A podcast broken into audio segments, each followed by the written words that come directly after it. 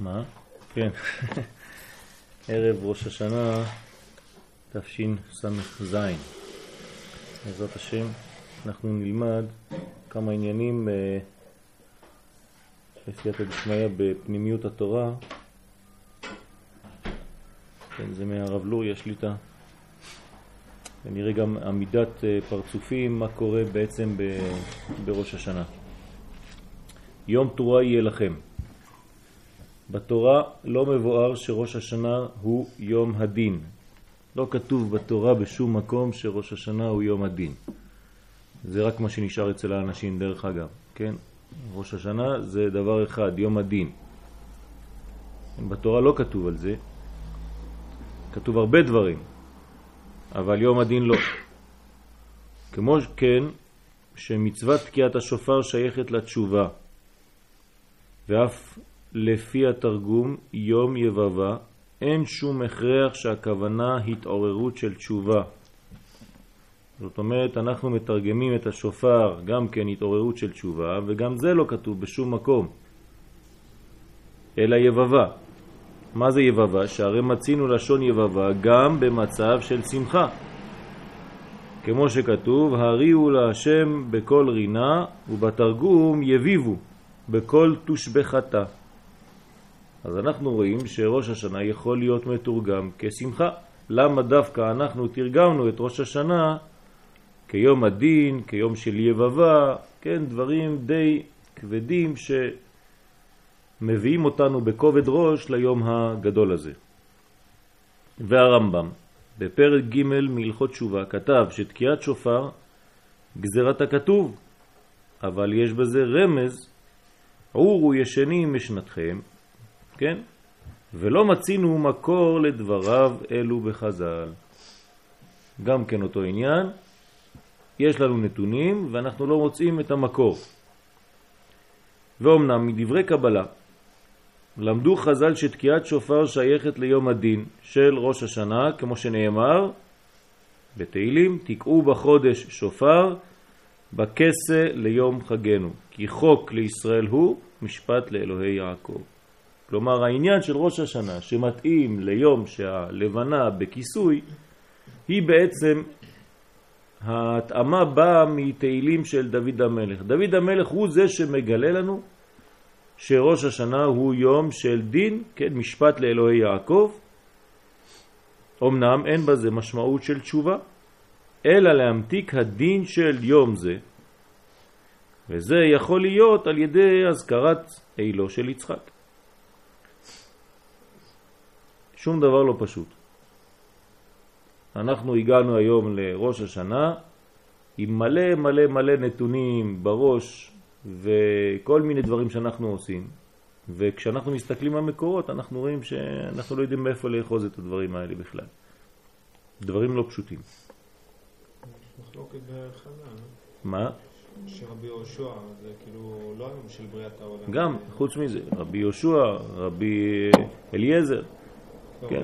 אומר שזה לא יום הדין לפי זה, כי זה לא יום בריאת העולם. כן, כן. וחוץ מזה, למה יום, יום בריאת העולם צריך להיות יום הדין? יום בריאת העולם הראשון. למה אבל צריך להיות יום הדין? בגלל שהוא חטא באותו יום. כן, אז צריך להבין אה, הרבה הרבה דברים, ללמוד, כן, איך הגענו למצב הזה שיום ראש השנה, שהוא יום בריאת האדם הראשון, יום השישי לבריאה האמת, ולא יום הראשון, כי היום הראשון הוא בכ"ה באלול, באותו יום אדם הראשון חטא, חזר בתשובה וכו' וכו'. אז אם זה ככה, אז אה, כן, אנחנו צריכים להבין מה, מה קורה פה, מה הקשר ליצחק, ההילו של יצחק דווקא. אבל בדברי חז"ל ובזוהר הקדוש, בפרשת אמור מבואר היטב עניין זה שהוא יום הדין. כלומר, אנחנו הולכים עכשיו לספרים הקדושים, אנחנו הולכים לדברי חז"ל, לתורה שבעל פה, ושם כן כתוב שזה יום הדין. ובתיובתא וכל שופר צריכים להמתיק את הדין. אז עכשיו, אם יש דין, הדין הזה צריך למתק אותו בעזרת השם, שלא יהיה דין אה, קשה. ואפילו בדין הקשה צריך מיתוק. השנה, ברוך השם, יש לנו שבת. השבת זה מיתוק. כן, זה רחמים גדולים. אז היום הראשון, שהוא היום של הדין הקשה, הוא דווקא שבת. והיום השני, שהוא רק מדברי סופרים, כן? אז הוא ביום א', והוא כבר לא מצווה מדאורייתא. כלומר, השנה אין לנו בכלל מצוות תקיעת שופר מדאורייתא, בכלל. מצוות תקיעת דאורייתא זה רק היום הראשון. כן, והיום הראשון אנחנו לא תוקעים, אז אין תקיעת שופר השנה בכלל מדאורייתא. זה מיתוק גדול. השבת באה וממתק את ראש השנה, את יום הדין. בדברי האריזל, עכשיו אנחנו קצת נכנסים יותר לעומק להבין מה קורה. יש פה קושיות גדולות ואין עדיין תשובה ברורה. האריזל בשאר הכוונות מבואר, מבואר כל עניינו של שופר שהוא בא להמשיך מוכין מחודשים בזה. מה זה השופר? התעוררות. אז כשאנחנו אומרים התעוררות בפשט, אנחנו לא כל כך מבינים מה זה אומר. לפי תורת הסוד, התעוררות זה החזרת מוכין. כלומר, השופר זה מין משפך שבתוכו נכנסים מוכין, חוכמה, בינה, דעת, והמוכין האלה נכנסים אל תוך זה, האדם כביכול הוא זה, ואז הוא מכניס לעצמו, כן, מלמעלה מכניסים לו, מחדירים לו מוכין עליונים, וזה מעורר את האדם. כי כשאין מוכין האדם ישן, כשאדם הולך לישון המוכין שלו מסתלקים, וכשהוא מתעורר זה בגלל שחוזרים אליו המוכין. נכון, כלפי מטה, בשביל להסביר, להמחיש את הדבר הזה, אז התקיעה נעשית בצורה כזאת, כשהפייה הגדולה, כן, פתוחה כלפי מטה. זאת אומרת, להראות לנו, להמחיש לנו שבעצם יש מישהו שתוקע למעלה בעולמות עליונים ומביא עלינו שפע של מוכין חדשים, כן? כדי שנתגדל. מי מגדיל את האדם? המוכין. מוכין זה אבא ואימא, כן? בקבלה אנחנו מדברים על מדרגות גבוהות שהם ממלאים, כן? באות למלא את המידות של האדם. וכמה שיש לו מוכין גדולים, אז בעצם האדם נגדל יותר, ומתפתח יותר. אז עניינו של שופר לפי האריזל הוא בא להמשיך מוכין מחודשים בזה. מתי זה? אחר הדורמיתה. למדנו שהדורמיתה זה הזמן שזה נופל בתרדמה, הולך לישון, ויפל השם אלוהים תרדמה על האדם וישן, כן, זה חוזר על עצמו כביכול, והמדרגה הזאת זה עיבוד המוכין, וכשהוא מתעורר מחדש זה החזרת המוחין בו. אז מחודשים בזה אחר הדורמיתה וכניסת המוחין במלכות. ברגע שזה ישן, איפה הולכים המוחין? נכנסים אצל מלכות. שגרם המשכה של יום הדין. לכן המלכות מלאה, כן, מהמוחין שהיו אמורים להיות בינתיים אצל זה, הם יצאו מזה, לכן הוא יושן, והמוחין הולכים, כן, אצל המלכות. נכנסים במלכות, וזה גורם המשכה של יום הדין, כיוון שהמלך יושב על כיסא דין. איפה זה הכיסא דין? המלכות, מלכות דינה דמלכות הדינה. אז מה זה המלכות הזאת? זה לא רק המלכות התחתונה, המלכות בנויה משתי מדרגות, אז כיסא דין הם בינה ומלכות. שתי מדרגות מצד שמאל, גם הבינה, שזה עולם הבא, גם המלכות, שזה יותר קרוב לעולם הזה, שתיהן נקראים יום הדין, כיסא דין, יחד.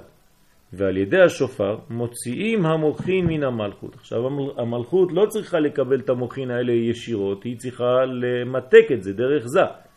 עכשיו אם זה יצא מזה בגלל שהוא בתרדמה וזה נכנס בה, כן? צריך להוציא את הדינים האלה מהמלכות ומחזירים אותם לזה, זאת אומרת, אני צריך את המתווך הזה שנקרא זה, וכן אחרי יציאתם בשעת שינה ועלייתם למעלה, ממשיכים אותם בתיקון של חסדים ממותקים, אז היציאה הזאת מהמלכות והחזרת המוחין לזה כדי שהוא ייתן אותם למלכות, זה נקרא מיתוק.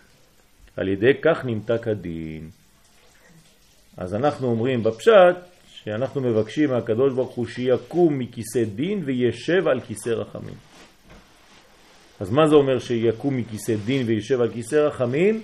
שהמוחין לא יינתנו ישירות למלכות, אלא שיעבור דרך זה ויתמתק. כלומר, כשאנחנו מקבלים מוחין, כשאנחנו מקבלים אנרגיה, אור גדול, צריך שיהיה דרך זה, תמיד, שהוא בעצם בא וממתק דרך המידות. בואו נתרגם את זה במילים פשוטות. אם האור מגיע בלי מידות, יש בעיה.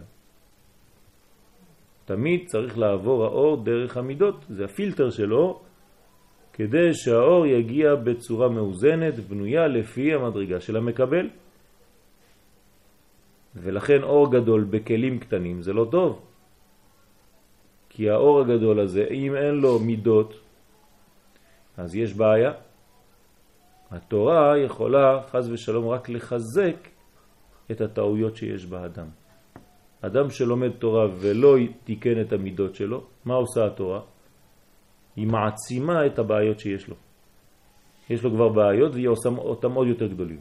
למה? כי הוא לא תיקן את המידות. אז לפני זה הוא היה רמאי בלי תורה, עכשיו הוא רמאי ברשות התורה. כן, עוד יותר גרוע. לכן צריך למתק את הדין. גם יש כוונה, כוונות בעצם מתקיעות, להמשיך מיתוק הגבורות, ולפי זה הביאור תקעו בחודש שופר בכסל ליום חגנו. אז יש כוונות בעצם מתקיעות, להמשיך מיתוק הגבורות. אנחנו צריכים לכוון, למתק את הגבורות כשאנחנו שומעים את כל השופר. ולפי זה הביאור תקעו בחודש שופר בכסל ליום חגנו, כי חוק לישראל הוא, משפט לאלוהי יעקב, הכוונה המשכת המוחין של החסדים כדי למתק את הדין ואת הגבורות. זה מה שדורש, שדרשו חז"ל על התהילים הזה. כשאנחנו תוקעים בשופר, אנחנו מכוונים להמשיך את המוחין של החסדים. וזה ממתק כמובן את כל הדינים, את כל הגבורות, ואז הקדוש ברוך הוא קם מכיסא דין ויושב על כיסא רחמים. ועל זה דרשו חז"ל, אשרי העם יודעי תרועה. מה זאת אומרת אשרי העם יודעי תרועה? אז שואל הזוהר, היה צריך לומר אשרי העם תוקעי תרועה, או שומעי תרועה. מה זה יודעי תרועה? כנראה שעם ישראל יודע משהו בזמן התרועה. הוא יודע מה קורה בעולמות העליוניים, או הוא צריך לדעת מה קורה בעולמות העליוניים, העם יודע את זה, הפנימיות, אשרי העם יודעי תרועה, שיודעים לרצות, וגרסה אחרת לפתות, את בוראם בתרועה. בזמן התרועה יש, כן, ריצוי של הקדוש ברוך הוא. ההמשכה של המוחים זה בעצם הדת, לפני שהוא נכון? כן. הגבורות של הדת והדין. מה? מתאחס וממתק את הגבורות של הדת ואת המלכות. כן, זה, זה עוד... לא מהבבים, נכון? זה, מאבא ואמא. כן, אבל... המוחין הם מאבא ואמא, רק המיתוג שלהם, כן? כמובן הכל עובר דרך הדת, כן? חייב, כן? לא, זה לא ישירות מאבא ואמא. תמיד כשאנחנו אומרים אבא ואמא, זה אפילו לא אבא ואמא, זה ישראל סבא ותבונה, נכון? וחוץ מזה זה, זה כמובן דרך הדת. ולא מצינו כלל עניין תשובה ששייכת לתקיעת שופר. אז איפה התשובה? איפה כל העניינים? מה, מה אנחנו מדברים? ואומנם יום ראש השנה, כיוון שהוא יום הדין, הוא יום של תשובה מסברה. זה עבודה. כדי להגיע למסקנה הזאת שראש השנה הוא יום הדין, כן, צריך לעבוד אה, עבודה וסברות ולחפש ולהוציא ובסוף להבין, כן, מדברי התורה, חז"ל מבינים שזה יום הדין, אבל לא מצינו קשר של השופר עם תשובה. ודבר זה פלא, שהרי הטור הביא הפסוק היתקע שופר בעיר ועם לא יחרדו, כולם מדברים בהלכה על עניין של שופר שנתקע, ואתה צריך לרעוד, להגיע למסקנה כזאת שקורה משהו מאוד מאוד לא פשוט. וכן לשון הרמב"ם, כמו שהבאנו, ולא ייתכן שדברי האריזל בכוונות השופר לא יהיה להם קשר עם מסכת התשובה. אז איך הקבלה פה לכאורה סותרת את ההלכה? בהלכה כל ראש השנה נראה לנו רק כיום הדין, ובקבלה אנחנו רוצים לראות, כן, לומדים שם שזה מיתוג, שזה דבר אחר, שזה קבלת המוחין וכו' וכו' וכו'. והשופר בתשובה זה עניין של התעוררות, מלשון פחד ו- ובגלל שיש יום הדין, ובקבלה אנחנו רוצים לראות כאן שזה בעצם חזרת המוחין לאדם. ויראה בזה, והנה מבואר בזוהר הקדוש ובאריזל, כי שורש התשובה הוא בבינה. למדנו שתשובה קדמה לעולם, הסברנו בסייעתא דשמיא שזה בעצם מדבר על הבינה, הבינה היא שורש התשובה, וכן מרומז זה במה שאמרו חז"ל, תשובה קדמה לעולם, עולם זה זה ומלכות, וקדמה לעולם, זאת אומרת שיש לנו מעולם הבא, תשובה היא קדמה, היא סיבה, כן, לעולם הזה. כי עולם מתחיל מבחינת החסד. איך אנחנו סופרים את העולם? מה זה העולם? עולם חסד ייבנה. כלומר, כשהקדוש ברוך הוא ברא את העולם, הוא ברא בו מידות, חסד, גבורה, תפארת, נצח עוד יסוד מלכות, וכנגד כל המדרגות יש לנו את יום אחד, יום שני, יום שלישי, יום רביעי, יום חמישי, יום השישי בבריאה ויום שבת, יום השביעי, שהוא נקרא אחר כך שבת. כלומר, כל הבריאה היא מתחילה מחסד ומטה. לא מדובר על המוחין, קטר, חוכמה, בינה, וכמובן לא מדובר על דעת. אז זה עולם חסד ייבנה. כמו שנאמר, עולם חסד ייבנה. ובינה היא לאלה מחסד, זאת אומרת היא למעלה, היא לפני, היא לפני הבניין. אז אם היא לפני הבניין והתשובה נמצאת שם בבינה, כשאתה חוזר בתשובה אתה בעצם יוצא ממדרגות הזמן. אתה יוצא ממדרגות העולם. התשובה היא למעלה מן העולם. כלומר, היא בעצם שורש העולם, סיבת העולם, במילים אחרות, כל העולם הזה נברא בשביל דבר אחד, זה התשובה, כי זה הסיבה. ודבר שני, כן, העניין של התשובה הוא בעצם לאפשר לאדם לתקן את כל המצבים התלויים בזמן, במקום, בעולם, בבריאה וכו' וכו' וכו'. אין דבר העומד בפני התשובה, למה? כי היא לפני הכל. אז בגלל שעולם חסד ייבנה והיא לאלה מחסד, ושם הוא עולם התשובה. ועניינו, כי שורש החטא הוא לפי מה שאמרו חז"ל, למה אדם חוטא?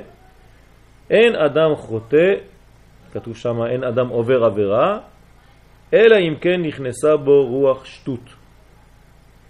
אם האדם לא היה נכנס בו רוח שטות, אף פעם לא היה חוטא.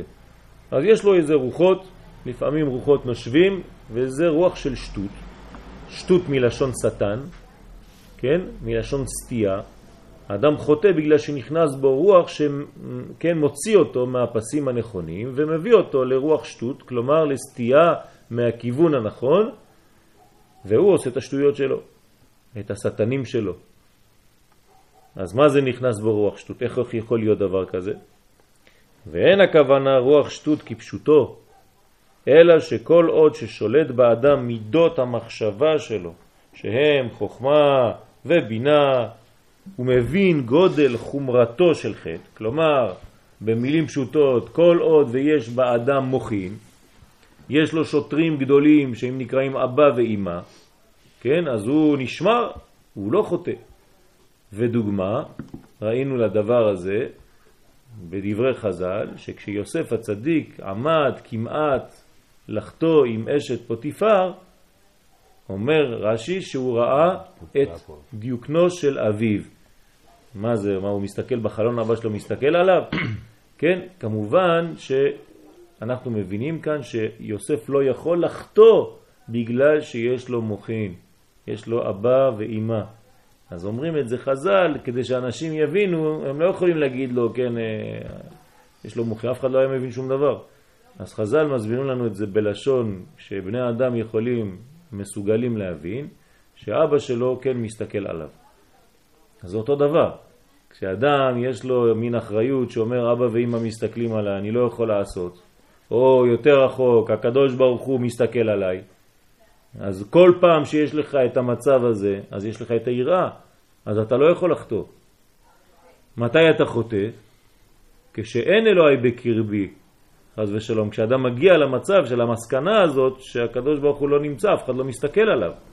כמובן אין לו מוכין. אז מבין גודל חומרתו של חטא שהוא מורד במלכות הקדוש ברוך הוא, שהוא יצרו, יצרו ובראו, הוא בחר בו לעובדו, כן? כל זה מתעורר אצלו, באותה שנייה שהוא בא לחטוא, הוא זוכר את כל הזכירות האלה, הקדוש ברוך הוא ברא אותי, איך אני יכול למרוד בקדוש ברוך הוא, כן, הוא עשה אותי, הוא נתן לי את החיים, ועכשיו מכוח החיים שהוא נותן לי אני עושה משהו נגדו. אז זה נקרא שאדם יש לו עדיין מוכין, הוא משיג שייכות קודשא בריחו בכנסת ישראל, יש לו שיעור תורה שלם לפני החטא, מזכירים לו שיש כנסת ישראל, בת זוגו של הקדוש ברוך הוא, כל זה נכנס לו באלפית השנייה, כן? מגיע לו מצב כזה, כל בתי הכנסת, אנשים לבושים לבן, הוא רואה את אברהם, יצחק, יעקב, רואה את רבי שמעון בר יוחאי, איפה הוא יחטוא? הוא לא יכול לחטוא יותר. כן? האדם מלא מלא מלא במודעות גדולה מאוד, כנסת ישראל, אז אינו יכול להגיע לידי חטא. אין אדם חוטא, אלא אם כן נכנסה בו רוח שטות. זאת אומרת, ברגע אחד נכנס בו רוח אחר, לא רוח של קדושה. ואם הוא חוטא, בהכרח שנכנסה בו רוח שטות. והחוכמה והבינה שלו הם בהיעלם. כלומר, באותו רגע לא היה בו לא חוכמה ולא בינה ולא דעת, הכל נעלם. עובדה, נכנס משהו אחר, אינפורמציה אחרת נכנסה לתוך הסרט הזה, שאפשרה לך לחטוא. ולכן ירד מטה, עד שהגיע לידי חטא במעשה. ולא רק בענייני חטא, אלא גם בעניין עשה טוב, בקיום המצווה. זאת אומרת עכשיו אנחנו לא בעניין של אה, אה, סור מרע, אלא גם בעשה טוב, בקיום המצוות. אם היית שולטת בו החוכמה והבינה להבין קשר הקדוש ברוך הוא וישראל, כן, איך היינו עושים את המצוות?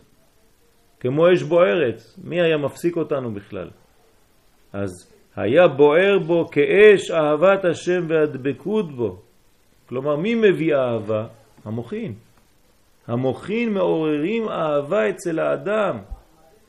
כן? אפילו באופן פיזי, אומרים חז"ל, אין קישוי אלא לדעת. מדע, מתי אדם יכול להביא ילדים? רק שיש בו מוחין, ולכן גם כן יש לו זרם של מוחין בו שמעורר את חיותו כדי להביא זרע. אבל אם אין לאדם מוכין אבא ואימא, אם אין לו מדרגות גבוהות, הוא לא יכול לעשות שום דבר.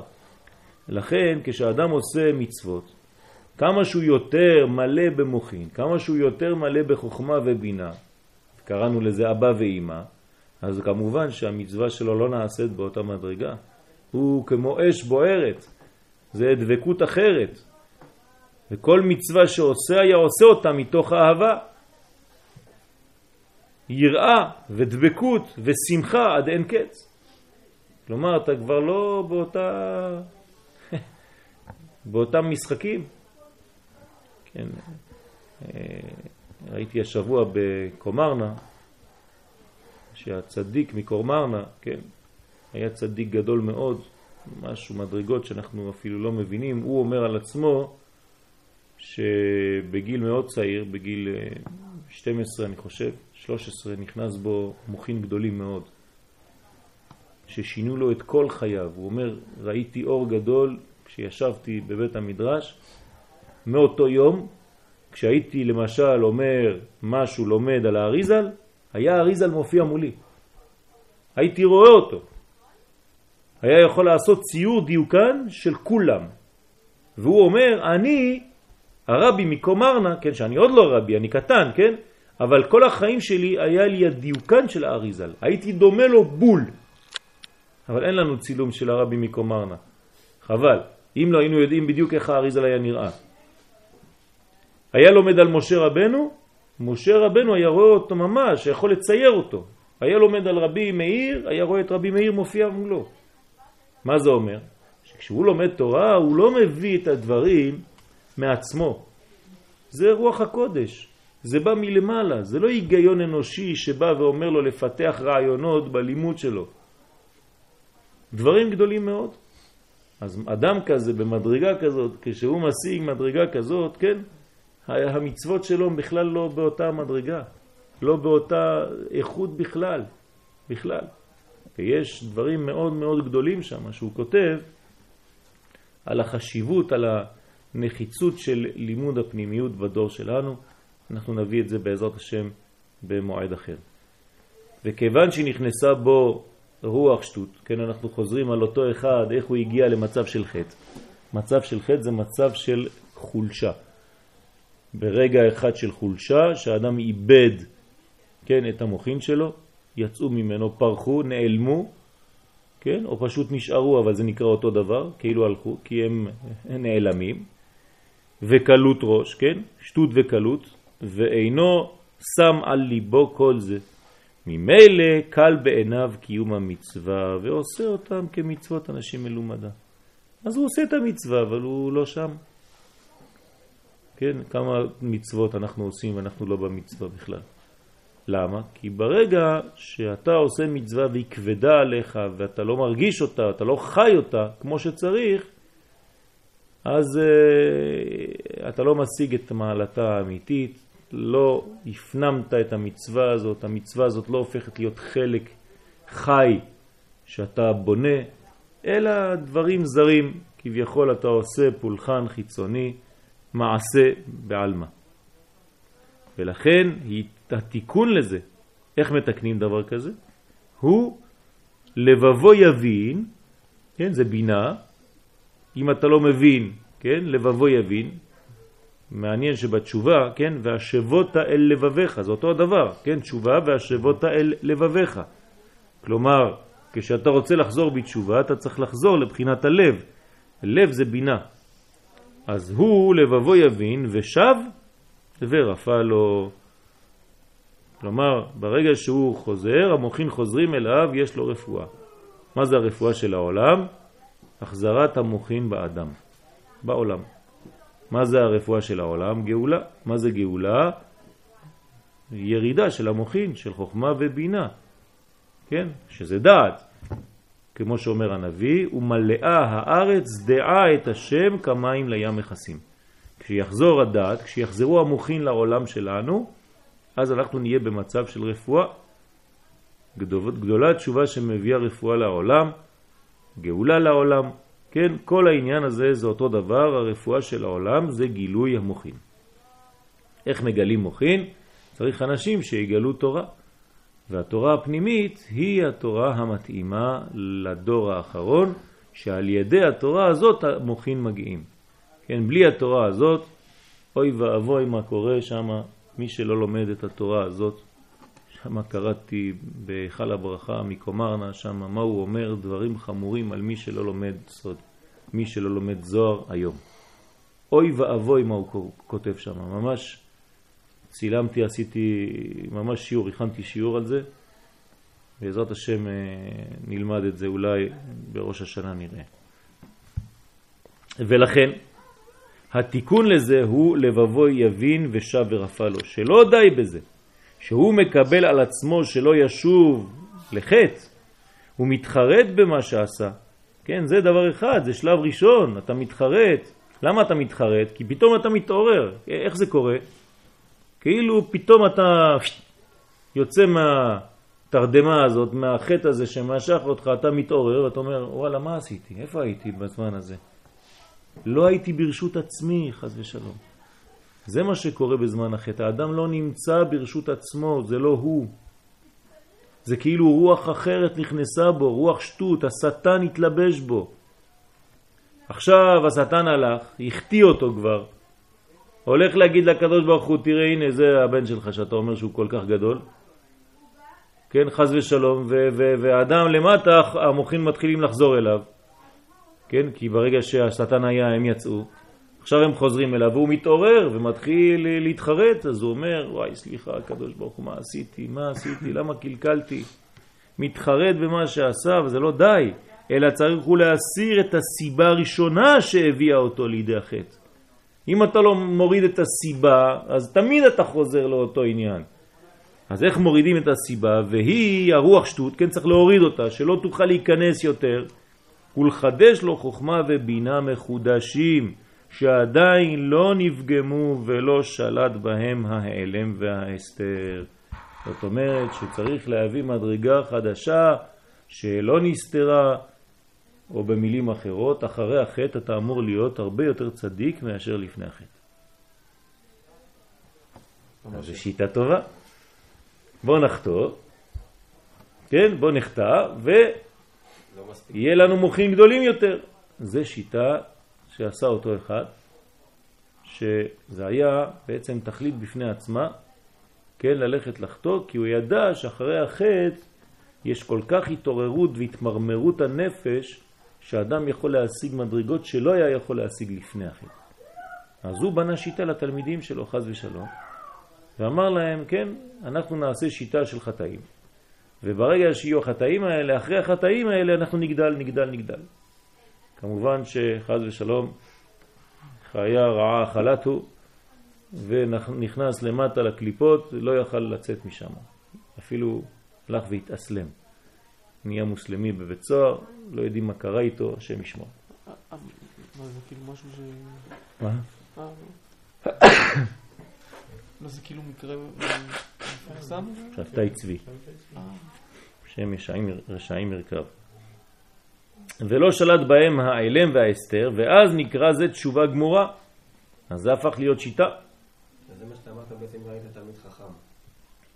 שעבר עבירה בלילה, כן? אל תהרהר אחריו. שמא עשה תשובה. אז הרבה אנשים מבינים את זה, אם אתה רואה תלמיד חכם שחוטא בלילה, כן, טוב, הוא לא ילך לישון בלי תחנון, אל תדאג. הוא כבר חזר בתשובה. לא, זה לא מה שאומר, זה בדיוק העניין. זאת אומרת, למה הוא חטא? בגלל שהוא עכשיו במדרגה יותר גבוהה. אז כשרוצים לעלות במדרגה, הקדוש ברוך הוא מביא לך ניסיון יותר גדול, ואז אתה חוטא. אז תמיד יש לך את המנגנון הזה מצד אחד או מצד שני. כשאתה רוצה להתקדם, כן, ינסו לשבור אותך במדרגה יותר גדולה. כן? אז זה נקרא בטוח שחזר בתשובה. והיא הבחינה שכתב הרמב"ם, עד שיעיד עליו יודע תעלומות, זאת אומרת, הקדוש ברוך הוא צריך להיות עד, לא מישהו אחר. לא ידעני? נדמה לי שראיתי אותו. אז מתי התשובה היא נכונה? אומר הרמב"ם, עד שהקדוש ברוך הוא הוא עד, כן, הוא יודע תעלומות, הוא יודע מה יש בפנים, מה שלא רואים. שלא ישוב לזה החטא לעולם, לא נאמר יודע עתידות, אלא יודע תעלומות, שהוא יודע כי העירו בו חוכמה ובינה חדשים, והרוח שטות שוב אינו שולטת בו, אינה שולטת בו, וזה התריס והמגן שלא ישוב עוד לכסלה. אז מה זה המגן? מה זה התריס? מוכין חדשים, חוכמה ובינה. אדם שקונה חוכמה ובינה הוא מוגן מפני החטאים. השגת חוכמה ובינה כמובן זה על ידי לימוד התורה. לימוד התורה מקנים לאדם, כן, חוכמה ובינה, מדרגות עליונות של בניין, ולא מדרגות שהוא חושב שהכל כבר בנוי, שאין מה לעשות. כן? קין. קין חושב שהוא כבר מלא, זה קניין. מה ההבדל בין התעלומות לעתידות? עתידות זה סתם, כן, אם, אם היה כתוב בתורה, הקדוש ברוך הוא יודע עתידות, אז הוא יודע שאתה כבר תחזור בתשובה, כי הוא רואה את העתיד. הוא אומר, לא, זה לא העניין שלנו, אז אנחנו יודעים שהקדוש ברוך הוא יודע עתידות. הוא יודע תעלומות, זאת אומרת, מה קורה בפנימיות של נעלם, מי זה נעלם? החוכמה והבינה, הקדוש ברוך הוא רואה שהם חזרו. זה העניין של השמירה. כלומר, תחזיר לעצמך, תמשיך עליך בחזרה, כן, את המוחין. אז אנחנו רוצים להמשיך על עצמנו מוחין חדשים כדי שלא לחטוא. מתי מושכים את המוחין החדשים? בתקיעת שופר של ראש השנה.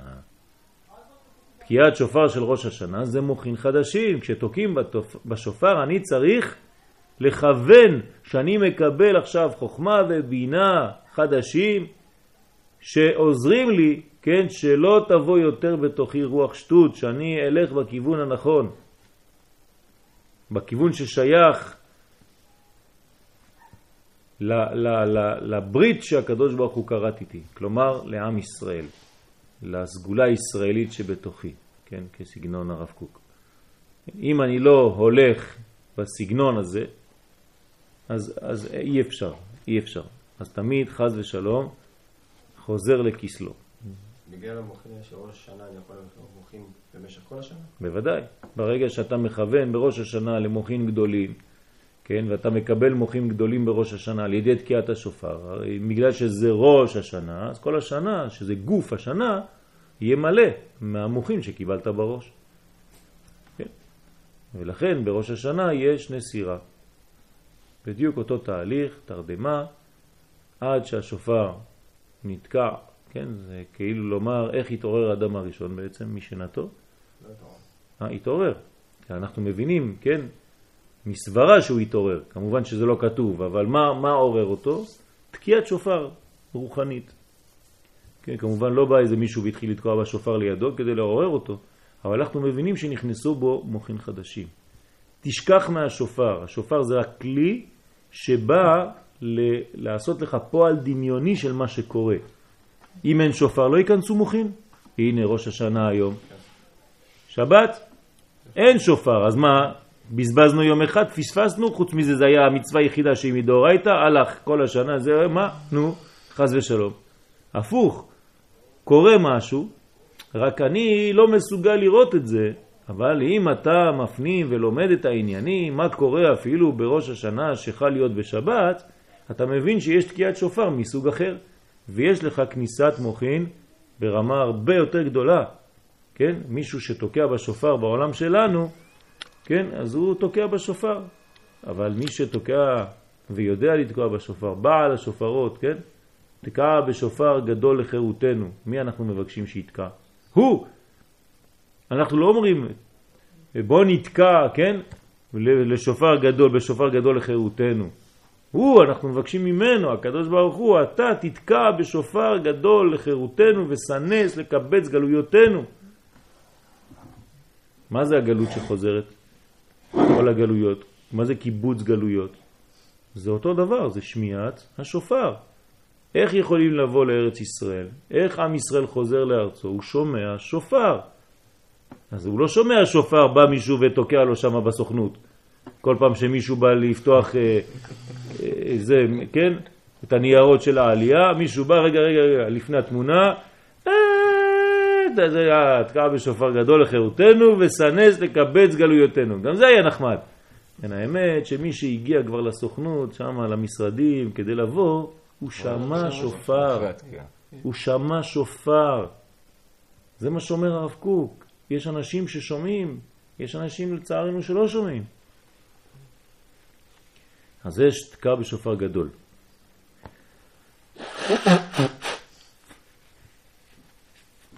כלומר, זה ריכוז. מתי תוקעים בשופר? כשרוצים לאסוף את עם ישראל, נכון? מה זה לאסוף את עם ישראל? מה מקבץ את עם ישראל? דבר שהוא שווה לכולם. זאת אומרת, מכנה משותף. מה זה מכנה משותף? צריך להיות יותר גבוה מכל הפרטים, אם הוא מכנה משותף, נכון? הוא הכולל את כולם. אז זה נקרא מוכין בלשון הקבלה. כלומר, כשאנחנו אומרים מוכין, אז אנחנו אומרים מילים, כן? חוכמה, בינה, אבל נו תתרגם לי מה זה אומר. אתה צריך להבין איך לתרגם את הדברים במציאות שלך. מה זה שמעתי חוכמה ובינה, אז אין רוח שטות יכולה להיכנס בתוכי, כי יש לי מוכין דגדלות. פש, איזה גדול. מה זה מוכין דגדלות? איך אתה שומע? תגיד לי, תסביר לי, בחוש, מה קורה? אלא שאתה נאסף, אתה מתאסף, אתה מתחבר, אתה הופך להיות אחד מהפירוט שלך, מהפיצול שלך, אתה חוזר לאחדות. ברגע שאתה חוזר לאחדות זה מראה שקיבלת משהו שמאחד. דבק מיוחד שמאחד אותך, עושה אותך אחד. כשם שעשיתוני חטיבה אחת, כן, אני עושה אתכם חטיבה אחת למטה. ככה אומר הקדוש ברוך הוא. אתם אומרים שמה ישראל, השם אלוהינו, השם אחד, אז אני גם אומר לכם משהו. ומי כעמך כישראל גוי אחד בארץ. כן, אתם עשיתם אותי אחד, אני גם כן עושה אתכם אחד. איך אתה עושה אותנו אחד, הקדוש ברוך הוא? אתה מחדיר בנו מוכין בגדלות, חוכמה ובינה. כשיש לאדם חוכמה ובינה, ככה צריך להבין את הדברים.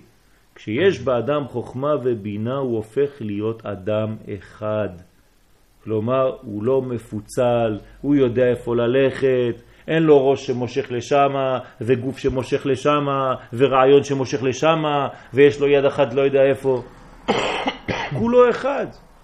הוא חי במקום הנכון, עם הדעת הנכונה, הוא לומד במקום הנכון, יש לו תורה מאחדת, מצרפת, תרתי משמע, מנקה אותו ומחזירה אותו לשלמות. זה בניין, בניין האומה, הוא מבין את הכללות, הוא לא מבין רק תורה פרטית של בן אדם שרוצה לנקות את עצמו, אז הוא בא ובוכה כדי שהגדוש ברוך הוא ירשום אותו בספר החיים. אלא הוא מבין שהוא שייך לכלל. אז כל זה צריך להבין בתקיעת שופר. תקיעת שופר זה רמז לגאולה של עם ישראל. פשוטו כמשמעו. כשאני שומע קול שופר, אני מתאחד. אני הופך להיות, כן, אחד. והאחד התחתון, כן, מדמה צורתו לאחד העליון כמובן. כמה שאפשר. ואז יש השוואת הצורה. ואם אמנם תחילת התשובה היא החרטה על מה שעשה וקבלה על להבא, אבל לא יהיה במצב של ביטחון שלא יחזור לזה החטא, אם לא יבנה לו חוכמה ובינה מחודשים להעמיק יותר ההבנה ואור החוכמה עד היכן הדברים מגיעים לזה, שחוטא כנגד השם ואיך גורם רע לעצמו במה שנתרחק מאור פני מלך חיים. כלומר, אל תישען, על בינתך אל תישען, כן? יש פסוק כזה, נכון? יש פסוק כזה? יש. יש על בינתך אל תישען. כלומר, אל תירדם על מה שהיו לך, על המוחין הישנים שלך. תחדש את המוחין, כן? חדש ימינו כקדם. אני רוצה מוחין חדשים שיהיו חזקים, בריאים. וזה מה שאני צריך לבקש בראש השנה. מוחין חדשים שיאפשרו לי חוכמה ובינה להבין דברים, להעמיק יותר בהבנה, באור של חוכמה, בלימוד, בחשק. כן? מי יכול להתעורר לרצות משהו? מי שיש לו בכלל את האפשרות לרצות. אז איך יש לך אפשרות לרצות? בגלל שנכנס בך כבר החשק הזה, כי למדת משהו בנוגע לדבר. לפני שנתיים היו מדברים איתך על שיעור תורה, היית בורח. למה עכשיו אתה רוצה ללמוד? למה עכשיו אתה רץ כמו משוגע כדי ללמוד? כי נכנס בך רוח חדשה, רוח של מוחים חדשים. אז אתה נשאב ללימוד.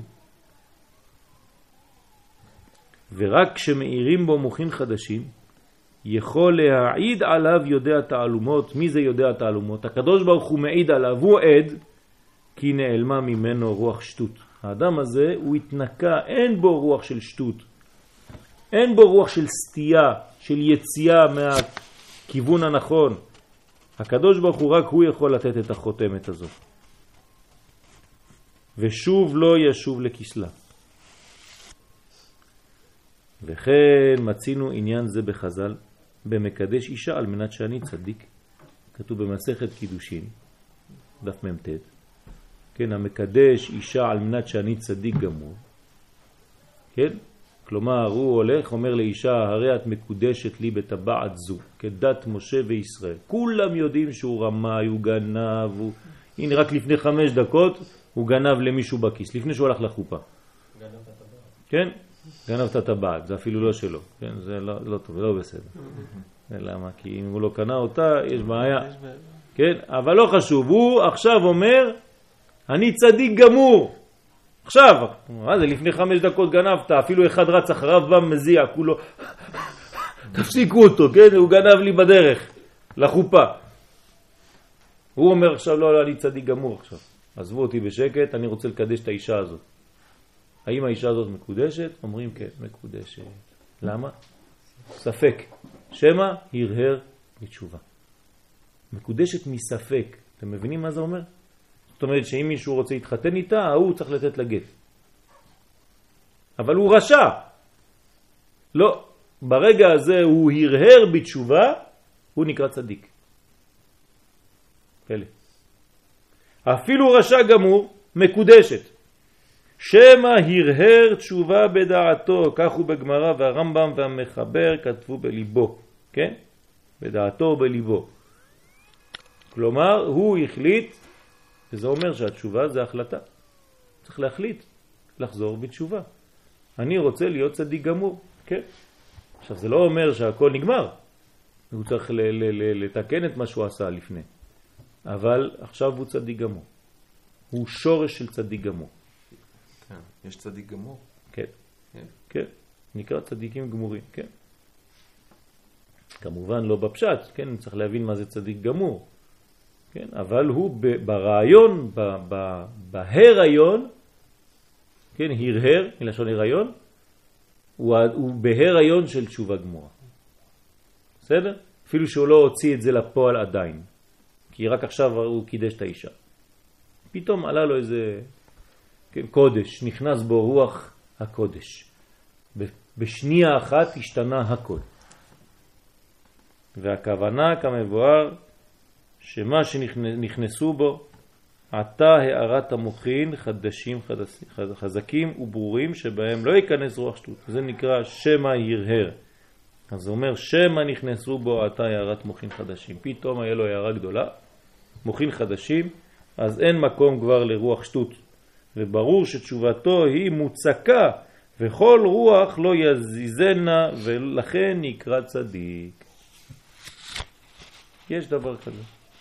והנה, חודש אלול קדם לראש השנה וכבר כתבו הראשונים ושורש דבריהם בפרקי דרבי אליעזר שזה זמן של תשובה. כן, למה צריך לחזור בתשובה? חודש אלול. ואם כי בכל השנה הוא זמן של תשובה, אבל ביותר הזמן נכון יותר לתשובה. כלומר, יש באלול דבר שהוא קודש. אני לדודי ודודי לי. כן, אבל אתה עושה לי עכשיו פלפולים ודורשי רשומות עם שם שבא מאיפה? מאלים. מאלים. מה זה אלול? שם של אליל. מה זה, נתת שם לחודש שלך, כאילו אני לדודי ודודי לי, ומעל השם אלוהיך את לבבך ואת לבב זרעך, אתה עושה לי משחקי מילים, ראשי תיבות, סופי תיבות, ארבע יהודין, אתה בונה סברות, כן, מלא מלא דברים, איפה המוחין, כל הזה, בא ממה? משם של אליל. מה זה אליל? עבודה זרה. אלול זה שם של עבודה זרה. אז מה, מה קורה פה? מה, אנחנו לומדים אה, תשובה מהאלילים? מאומות העולם? מה אתם אומרים? אני אגיד כמו הרב ביגון, יש דבר כזה? יש כזה דבר? נו. אז מה? כן, יש. יש דבר כזה. למה? בגלל שהם בני אדם. הגויים, אומות העולם זה בני אדם, יש להם לפעמים הרגשות לא נכונות בפעולה שלהם, אבל הרגש הפנימי הבראשיתי הוא טוב. הם יודעים, הם הרגישו אפילו עובדי עבודה זרה שבחודש הזה קורה משהו. והם בחרו להם אליל מלשון שאדם עושה חשבון נפש על עצמו, גם עובדי עבודה זרה עשו את זה. כן, איך מתרגמים ויתורו את הארץ? ויעללו ית ארעה. כלומר, לטור את ארץ כנען, המרגלים באו לטור את הארץ, תסתכלו בתרגום אונקלוס, ויעללו, חודש אלול. כלומר, מה צריך לעשות בחודש אלול? לטור את הארץ. לעשות חשבון נפש. מי זה הארץ? זה אנחנו. לעשות חפירה, כמו המרגלים, לרגל, לחפור את הארץ, לראות, היש בה עץ עם עין. האם יש לך משהו של צדיק שם, כן? מחזיק אותך, עץ, עץ חיים. אולי עין, תלוי מי, מה, איך אתה בנוי. אז זה נכון. אז חודש אלול בנוי לזה. יש לו תכונה מיוחדת, קודם כל התקופה. התקופה היא כבר אה, תקופה של סתיו, מתחילים קצת להרגיש סתיו, נכון? מה קורה בסתיו? אדם מתכנס. בקיץ הכל יוצא החוצה, כולם רוצים לצאת, כולם הולכים, יוצאים, ים, בריכות, הכל שפוני אנס. כן, כולם רק... אתה אפילו לא מתלבש, כדי שיראו אותך יותר. למה אדם לא מתלבש? כדי שיראו אותו יותר. כן, הוא חושב שכשהוא חשוף יותר, רואים אותו יותר. זה נכון. נכון? אז הוא מתגלה. אז זה נכון, זה, לא, זה טעות. לא. כדי שיראו אותך אתה צריך להתלבש. כן. כל דבר שלא... כן, זה משהו אחר, כן. נכון. אז כשאתה נוסע, אתה תכתוב על האוטו, כן, מסע חריג. כן? יש מסע חריג, אה, חומר מסוכן. כן, צריך ליווי לפ- לפניו ואחוריו. והסר הצתן מלפנינו מאחרינו. כן? אז זה בקיץ. בסתיו יש התכנסות. כן, תוכנית ההתכנסות. יש תוכנית כזאת. כן, אז אין. אתה יודע למה אין? בגלל שמפריעים לנו. יש תוכנית, אבל מפריעים לנו. שם ישמור. יש תוכנית כזאת. נראה לכם.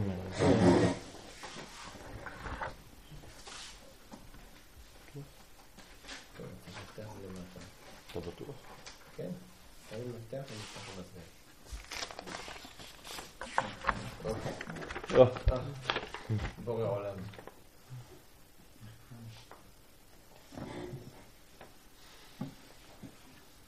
זה מתחיל מלמעלה. ובדבר, כן, ובדבר המלחמה בפרס יהיה בית דברים, וקודם צריך להיות רעידת אדמה,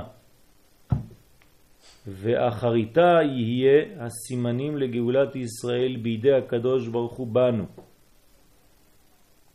ובדבר שאלתך לפינוי השטחים בארצנו, אזי תדע שמכבר מכרו את האדמות ורק שחסר כרגע השקט באזור.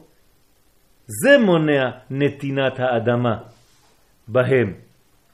ולכן הממשלה, כן, חפצה לראות השקט בתקלת ואזי, כן, ימסרו חלקים מאדמות ישראל בגויים השם ירחם. כלומר, מה שלא נותן לנו עכשיו להתקדם בתהליך זה רק בגלל שמפריעים לנו. אבל תיתן שקט, עוד פעם חוזרים לאותה שטות. וזה לצערנו מה שכנראה הולך להיות, ולכן תהיה עוד פעם רעידת אדמה כנראה די רצינית, כי האדמה כבר לא יכולה לסבול. כן? ש, ש, שיזלזלו בה כמו שמזלזלים חז ושלום. ואני הקטן בקרוב מפסיק לכתוב. בכל הפונים אצלי, כי אין בי הכוח כמקודם לכתוב בכל מכתב ששולחים עבורי, ולכן רק במקצת האנשים אמשיך ואשיב דבריי. כן. צריך לחזק את הבניינים עכשיו? כן, הבניין הפנימי צריך לחזק, כן. בניינים לא יעזור שום דבר לחזק בניינים חיצוניים. צריך לחזק את הבניין הפנימי. נכון. זה לא קבלנים, זה מקובלנים. כן. קבלן מלשון קבלה. קבלנים מקובלים צריך. אה מיכאל? אבל ביותר הזמן נכון יותר לתשובה, חודש אלול, כמו שביאר בזה רבנו יונה בשערי תשובה. אז חודש אלול יש לנו אפשרות, כן, ל... להתגדל בקודש. זה ממש, אה, זה, אתה יודע מה צריך לעשות? לס- לסגור את כל החלונות ולפתוח את החלון פה ולהדליק את המצנן. יש שם מפתח למעלה? לא, אין לי את המפתח שלי. אבל תדליק את המצנן פה, אני אלך להדליק אותו שנייה. אה? ראינו, ראינו. טוב. אז זה בעצם להמשיך רוח חדשה בחודש אלול של מוחין חדשים והערת השכל, למנוע רוח שטות. זה בא רק בראש השנה. כן? כלומר, השורש של החטא להמשיך רוח חדשה של מוחין חדשים, הערת השכל, זה בא בראש השנה. כלומר, בראש השנה אנחנו מקבלים מוחין חדשים שמונעים את הרוח שטות. ונרמז בפסוק תקעו בחודש שופר, כן, מתי השיפור הזה מגיע? בחודש, כי חודש הוא מלשון התחדשות, כן, כלומר ברגע שהלבנה בכיסוי, כן, בכסל ליום חגנו, איזה הוא חג שהלבנה מתכסה בו? זה ראש השנה, ולכן אנחנו רואים ברמז בתורה שהתורה אומרת לנו, אתה רוצה לחדש את המוחין שלך לשנה הבאה, כן? זה על ידי השופר, או מה שקורה, בקבלת המוחין בראש השנה. מה- הקשר שאם דיברת כבר על החודש? ירח האיתנים? מה הקשר? יש ירח. קשר- ירח האיתנים. יש קשר לזה ל- מה? ללבנה או לחודש? האבות זה. לא החודש זה אני לא מבין את השאלה שלך. ירח האיתנים. קשור לחודש? כן, בוודאי, כתוב במסכת ראש השנה שבתשרי אה, נולדו האבות וכו' וכו'. אז זה החודש בעצם שמחדש את כל הבריאה בכל מיני מושגים. כן? מלשון אה, אה, עוצמה, כן? איתן זה חזק.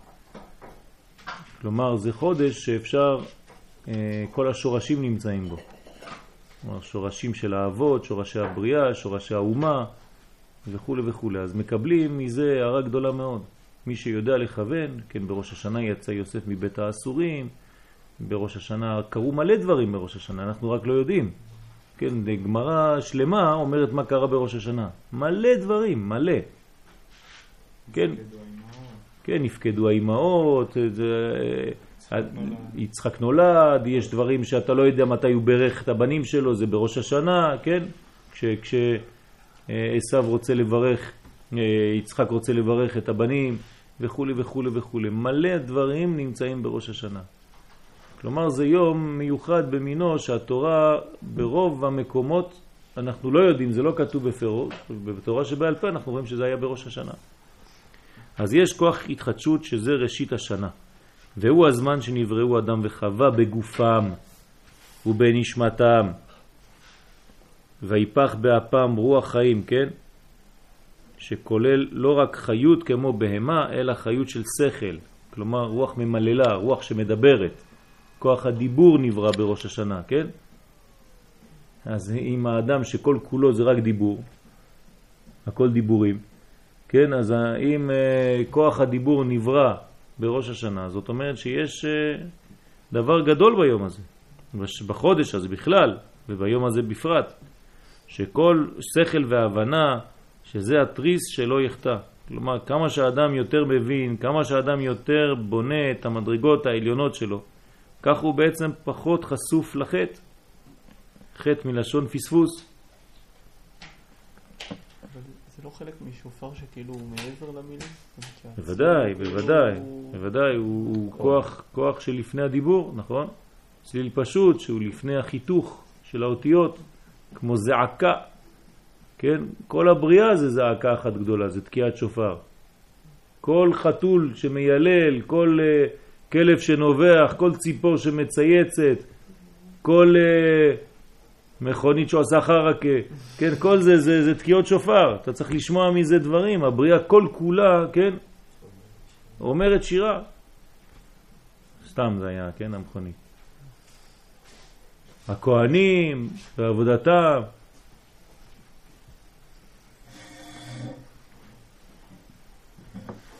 אז כל זה זה נקרא שירה, כל זה נקרא יש לו כבר. שזה התריס שלו יחטא, ומאויביי תחכמני. אתה מרגיש את הרוח? ברוך השם. לא יכול הנחש על חווה, אלא אחר שהכניס בה רוח שטות עם דבריו, כי יודע אלוהים, כן, וכו' וכו', התחיל לבלבל לה את המוח, הכניס בה רוח שטות, זה נקרא החדיר בה זוהמה, אז הוא נתן לה כבר אה, מציאות אחרת. לכן נכנסה ברוח שטות והביאה אותו לחטא. ואחר זה פיתה אותה לעשות מעשה חטא. וכן אחרי זה לאדם הראשון. ומבחינה זו נמשך בכל באי עולם, בכל הדורות, שהיצר הרע מוצא מקום לערער על החוכמה והבינה של האדם ולהכניס בו רוח שטות שלו, שנקרא מלך זקן וכסיל. ואז יכול לפתותו במעשה. כלומר, המחשבה אמורה להיות שורש המעשה, נכון? הרי סוף מעשה במחשבה תחילה, המחשבה זה חוכמה. כן, כולם בחוכמה עשית. איך זה יכול להיות שאדם עושה דבר שהוא לא מהחוכמה, שהוא מהחטא? כנראה שמישהו לקח את המקום, תפס את המקום של החוכמה. אז איפה החוכמה? אמרו לה בינתיים, לכי, כן, ראינו משהו בחוץ, אז החוכמה יוצאת, ורוח שטות תופסת את המקום, כן? בלבלו אותה. אז האדם מתחיל לעשות דברים במקום מהחוכמה, מרוח שטות. כשהחוכמה חוסרת, השטות אומרת לו, רגע, אין מקום פה, כן? אני כבר נמצאת פה, אי אפשר, אין מקום לשני מלכים בכתר אחד. אז אומרת החוכמה, אבל זה המקום שלי? אומרת, לא, אתה יצאת בחוץ. מה אתה רוצה ממני? לך תגיד לבורא. אם אני פה, זאת אומרת שיצאת, נכון? אז יש בלגן שלם. כשרוח שטות נכנסת באדם, כן, כדי לסלק אותה זה לא פשוט. אז צריך כל מיני מנגנונים שמסלקים את הרוח שטות הזאת. כן, כן, לשבור אותה, כן? כמה כדורים יש בה? תשע כדורים כל הזמן, מינימום, כן? אבל אם יש לך תוקע טוב, יכול צרור שלם, צרור המור, כן? כל דודי דופק, טה טה טה טה טה טה טה, כן? זה מעורר את האנשים, למה זה שובר? כן? תרועם בשבט ברזל. וכן מצינו בעמלק שקודם שבא עליהם, הכניס להם, כן? מה זה? של, של שטות. של שטות, טוב, הכניס בהם שטות, כן? רוח של שטות. לחקור היש השם בקרבנו, כן? שאלה של שטות, היש- השם בקרבנו עם עין. ברגע שמתחילים לחשוב שאלות, לשאול שאלות כאלה, איפה הקדוש ברוך הוא, אתה איתנו? כן? אמרת זו שאלה טובה. כן, זו שאלה בש- בשורש. כלומר, זו שאלה אם, ה, אם, ה, אם הרצון היה אמיתי. אבל זה פה שאלה האם אנחנו צריכים לעבוד או שמישהו עושה את העבודה בשבילנו. כן, כן יש השם בקרבנו, זה, זה זה, עם עין או שזה אין סוף. ואז יכול להחטיאם בפגמים חמורים, חז ושלום. אסף, אתה יכול להביא לי איזה טישו משם, את הנייר שם? תודה. פה, פה, פה, אה, יש לך למטה. יופי, תודה. אה, תראה, איך צוריאל קם לתחייה, מאז שיש רוח. מתעורר. תודה רבה. ביי,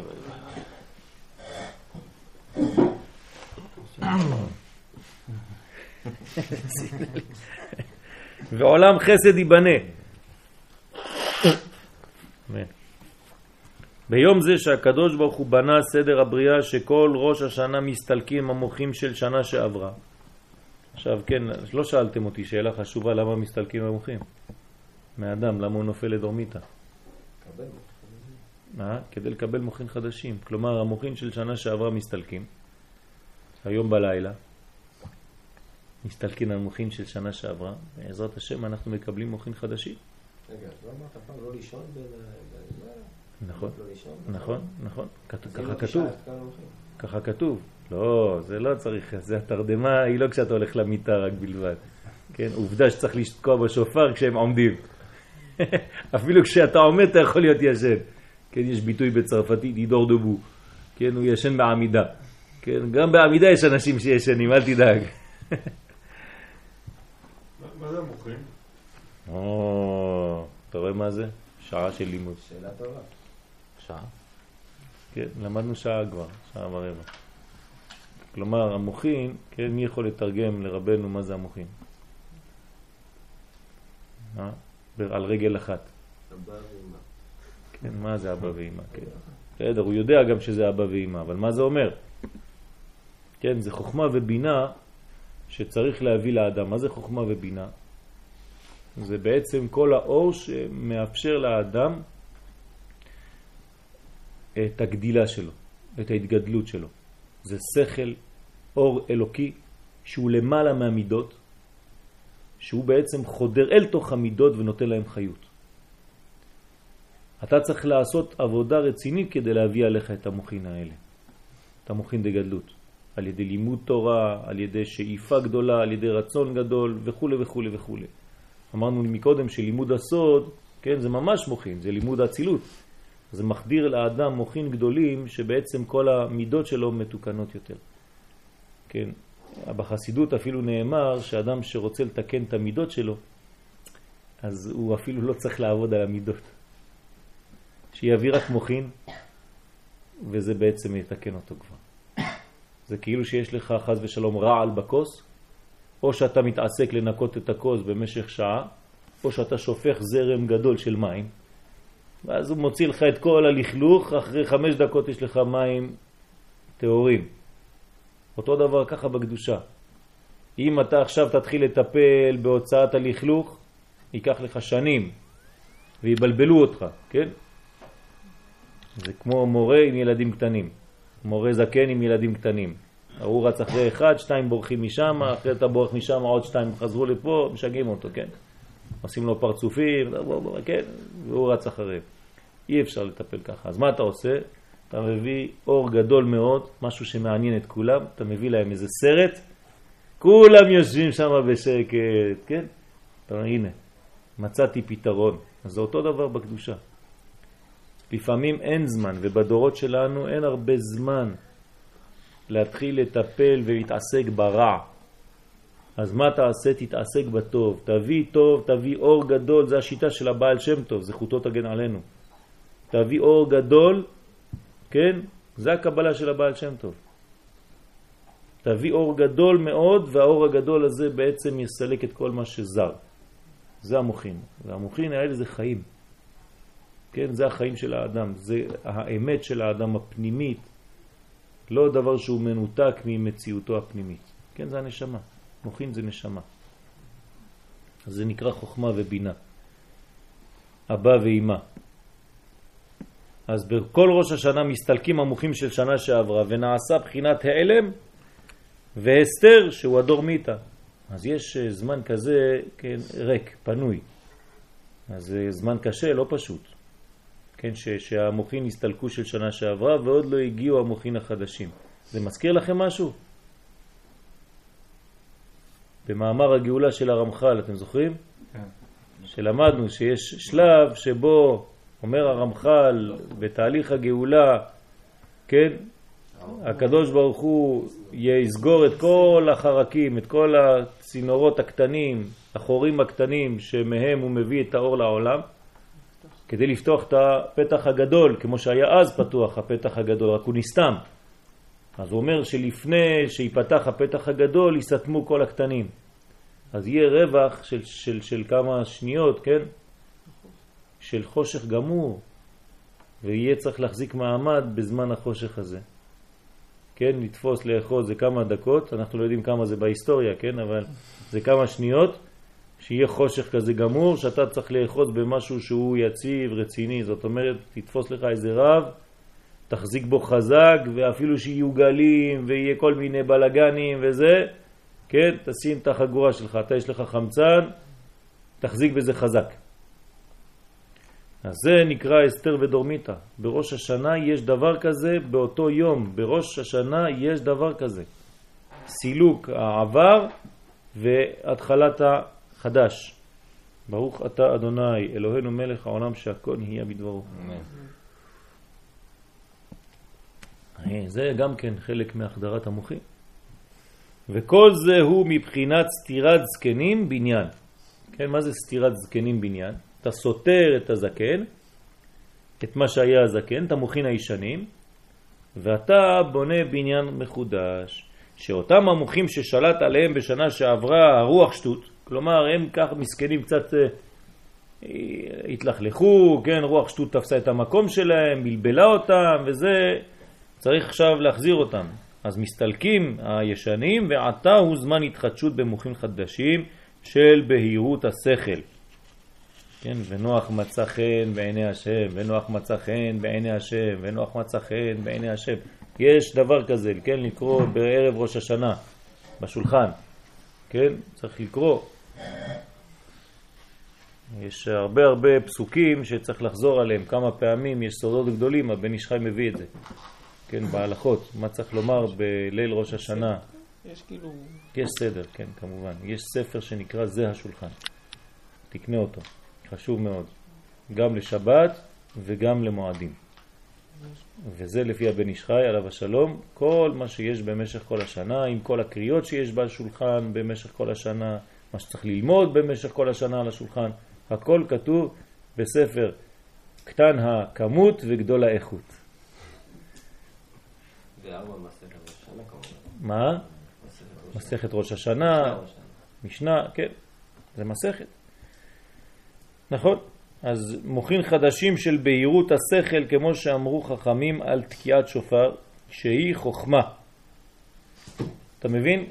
כשתוקעים השופר, זה המוכין. אנחנו צריכים לכוון שיש, לכוון שיש מוכין חדשים שבאים בתקיעת שופר, וזה נקרא חוכמה, אנחנו מקבלים חוכמה, ואינה מלאכה, כן, והכוונה בזה לפי כוונת האריזל, שהשופר ממשיך מוכין חדשים. ועיין בעבודת ישראל שכתב שאף שאמרו בכוונות המשכת מוכין דבינה, כן, תמיד אנחנו אומרים מוכין שזה בינה כביכול, אבל עיקר הכוונה מוכין דחוכמה, שהם מלובשים בתוך מוכין דבינה. כלומר, אנחנו מקבלים מוכין מהחוכמה, חוכמה זה שורש הדברים, אבל זה מלובש בבינה, כי אי אפשר להיכנס חוכמה ישירות בתוך זה, בתוך הגוף, אז מתלבש בבינה, לכן השופר הוא כאין בינה, והחוכמה זה הנשיפה של בעל התוקע בפנים, כן? הוא נותן את האוויר, זה נקרא רוח הקודש, שבתוך הבינה, וזה נכנס בעצם מפה. אנחנו צריכים לכוון שהשופר נכנס לנו ממש מוכין חדשים, כן? ולכן בשבת, מה קורה בשבת? חצי משרה השנה, כן? לא משרה מלאה, ואפילו החצי משרה זה לא מטעם משרד הבריאה, זה מטעם דרבנן, כן? שר החוץ, כן? ולכן בשבת, שמאיר אור החוכמה, אין תקיעות. למה? כי כל שבת, כל כולה זה חוכמה. מה אתה צריך עוד פעם לתקוע? זה כאילו אחד מדליק נר בחוף הים בשמש 40 מעלות. מי יראה את הנר שלך בכלל? כן, אז בשבת, אם היית תוקע בשופר, כן, היית גורע. תן כבר לאור הגדול הזה, כל שבת זה חוכמה. אז כל השבת אתה מלא בתקיעות. אתה כולך מלא חוכמה בשבת. ראש השנה שחל להיות בשבת, ברוך השם. כמו עם התפילין. מה? כמו עם התפילין. שמה? התפילין לראות מ... מהחוכמה גם כן. יש רבנו תם. קרא שזה מבינה. אבל אל תביא לנו דברים שלא כתובים בהלכה. זה עוד. לפי ההלכה אסור להניח תפילין של רבנו תם. איפה? שולחן ערוך. אסור להניח תפילין אחרים, יש רק תפילין, רש"י. באמת? בטח, הלכה? בטח. אבל לפי הסוד זה משהו אחר, כן? צריך להבין. אף החיים אומר שתי תפילין. כן, כף החיים, זה סוד. זה לא הלכה פשוטה, כן? זה זה הערכה לפי הסוד. אבל להלכה זה לא כל כך פשוט. לכן אתה תראה, כן, הגאון מבינה, אה? לא רצה להניח אה, תפילין של רבנו תם. נכון, שיש איזה, לא יודע כמה סול, כמה שיטות. נכון, מלא מלא מלא. על כל פנים, לפי הסוד זה כן אה, עניין, וצריך אם הארי הניח, מי צריך- אנחנו? צריך ללמוד, כן? טוב, אה, הלוואי והיינו. כן.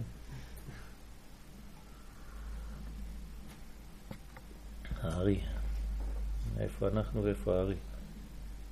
תמיד אמרת לשאוף להיות כמו... כן, נכון, לשאוף, נכון. למה לא? משה רבנו. יש אנשים שגם שואפים משהו אחר בינתיים. גם נושפים.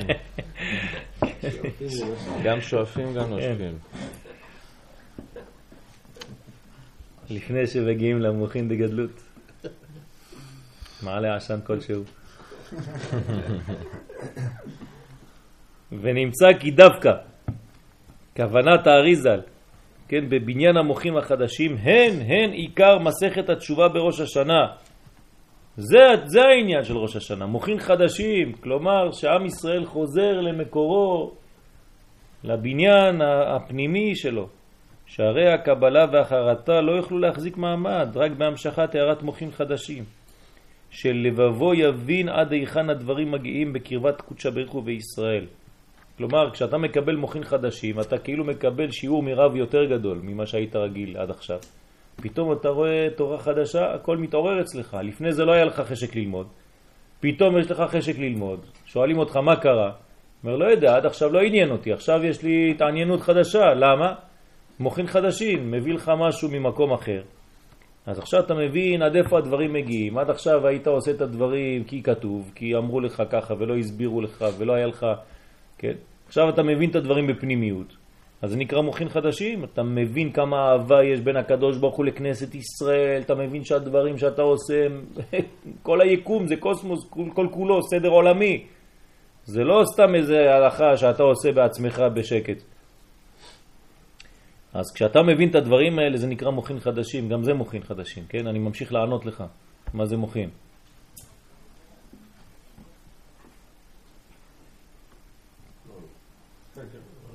ועד היכן גדול הפגם בעשיית חטא, כל זה צריך להבין, וביותר בעשיית המצוות בקרירות, כן, עוד יותר חמור. אתה עושה מצוות, אבל אתה עושה אותם קר. אתה לא חם, אתה לא מתעורר כדי לעשות אותם. אתה כזה, כן, רק שכל, בלי מידות. לא טוב, לא שכל בלי מידות ולא מידות בלי שכל. לכן בכפר אדומים המציאו את הדבר הכי טוב. שמו את האשכנזים למעלה ואת הספרדים למטה. אשכנזים הם עובדים את השם דרך השכל. ספרדים עובדים את השם דרך המידות. זה כמו גוף שלם, הבית כנסת שלנו עם המועדון, הראש למעלה, הגוף למטה. ככה זה עובד. פה עובדים שכלית, זה מהר מאוד, כי השכל מקבל בהברקה, ולמטה לוקח קצת זמן, אה, עד שזה, כן? זה הבניין של הגוף. כי לפעמים אפילו כשהשכל מפסיק לפעול, הגוף עדיין זז. לכן אנחנו רואים את השכל יוצא מהתפילה, ואנחנו הגוף ממשיך עדיין לצעוק. כן? זה מוכין, כל הבניין שלנו בנוי לפי הדבר האמיתי, תדעו לכם. אז מדי פעם צריך לעלות לקומה של השכל, לשאוף קצת אווירים ולהוריד אותם אל תוך המידות. כן? כלומר, מה זה תקיעת שופר? לעלות ולרדת מדי פעם ככה באמצע התפילה. ואז אתה מחדיר מוכין דגדלות מהכוח השכלי לכוח המידותי. כן? ברגש. וזה צריך לעשות חיבור בין שניהם.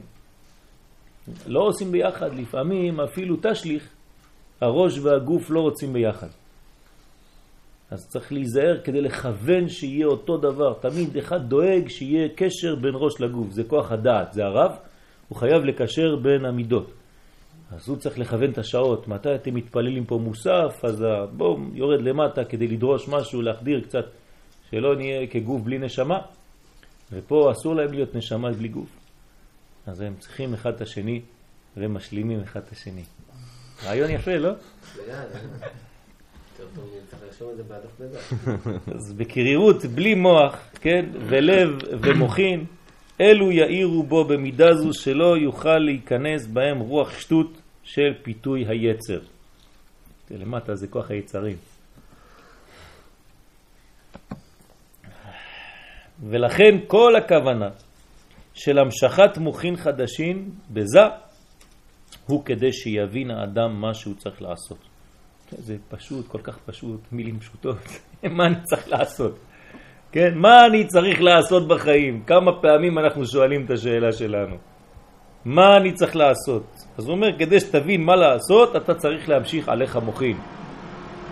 להשלים בניין התשובה, כמו שהוא מכוון להשלים הבניין העליון, מכוון להשלים הבניין העליון במוחים חדשים, כך יכוון שאותו עניין יומשך אליו בחוכמה ובינה חדשים. כלומר, אתה בראש השנה עושה עבודה כללית, אבל אתה צריך לכוון שזה גם כן יזרום עליך, כן? זה לא רק מוכין חדשים לשנה, זה מוכין חדשים גם בשבילי אחר כך. כתוצאה מהכוח הכללי, אני בפרט מקבל גם כן. שלא ישלוט בהם הרוח שטות של פיתוי היצר. כדי שהשנה תתחיל עם אה, מוכין חדשים. ומטעם זה כתבו הרמב"ם והטור. מי זה הטור? הבן של הראש. אה, בן הראש. כן? רבי יעקב בן הראש. דוד שלי. שקיום המצווה היא לשמוע כל שופר. מה זה לשמוע כל שופר? למה אנחנו לא אומרים לתקוע? למה לשמוע? הרי זה הברכה, נכון? וכן מברכים. ואף שגם התקיעה המחויבת, כן, היינו צריכים לומר לתקוע, כמו שהוכיחו המפרשים, שהתקיעה חייבת להיות, לא השמיעה, גם התקיעה חייבת, אז היינו כל אחד צריך לתקוע בשופר. אבל תכלית המצווה היא לשמוע. מי ישמע אם יתקעו? אה? אתה, אתה תוקע ושומע. מה אם אתה תוקע אתה לא יוצא ידי חובה? מסכן התוקע לא יוצא? יוצא, נכון? מה המצווה? אבל לשמוע או לתקוע? לשמוע. זה מה שאנחנו עכשיו לומדים. זה העיקר. יש מצווה לתקוע, אבל אנחנו אומרים שהמצווה החשובה ביותר שכוללת את הכל זה לשמוע כל שופר. לכן הברכה זה לשמוע כל שופר. אז התכלית של המצווה היא לשמוע כל שופר, שעל ידי השופר באוזניו, מה זה ישמע? ישמע זה הבנה. כן, שמעתי, בני שמעתי. שמעתי זה הבנתי. כן, כשאני מבין משהו, כן, שיש לי בינה של הדבר הזה, זה נקרא שמיעה. כששומע באוזניו ישמע, כן, ולבבו יבין ושב ורפא לו מהרוח שטות. כלומר, השמיעה היא לא שמיעה חיצונית של איזה נגן, זה שמיעה פנימית מאוד. כן, האוזניים שלי שומעות, אבל זה מפעיל בתוכי מנגנון של מוחין חדשים, של שמיעה פנימית, של בינה, והבינה היא בלב. כלומר, אני לא צריך לשמוע רק עם האוזניים, אני צריך לשמוע עם הלב. כן? זה כמו משה רבנו כשנכנס, כש, כשאהרון הכהן נכנס לקודש הקודשים, כן? אז מאיפה הוא שומע את הכל? מבין. מבין שני הקרובים, זאת אומרת, הוא מכניס את הראש שלו, יש לו שתי אוזניות, כן? אומרים לו איזה דיסק אתה רוצה לשמוע? לא, תכניס את הראש שלך, זה הקרוב אחד מקצה מזה וקרוב אחד מקצה מזה. שתי אוזניות, כן, שומע את הקצב האלוקי שמתדבר אליו מבין שני הקרובים. כן, ככה כתוב. ולפני תקיעת שופר צריך האדם להגיע לידי בחינת של דורמיטה. כן, לפני התקיעה יש דורמיטה. למה? כי התקיעה באה לעורר. למה היא באה לעורר? כנראה שאתה ישן. למה אתה ישן? כי יצאו המוחין של שנה שעברה, ועכשיו צריכים להיכנס מוחין חדשים. אז בינתיים, כן, יש מדרגה של שינה. ולהתבונן, כן? אבל זה לא ככה, מה זה לא ככה? הדורמיטה. כאילו, אנחנו יודעים שבתאריך כזה יש לנו את ה...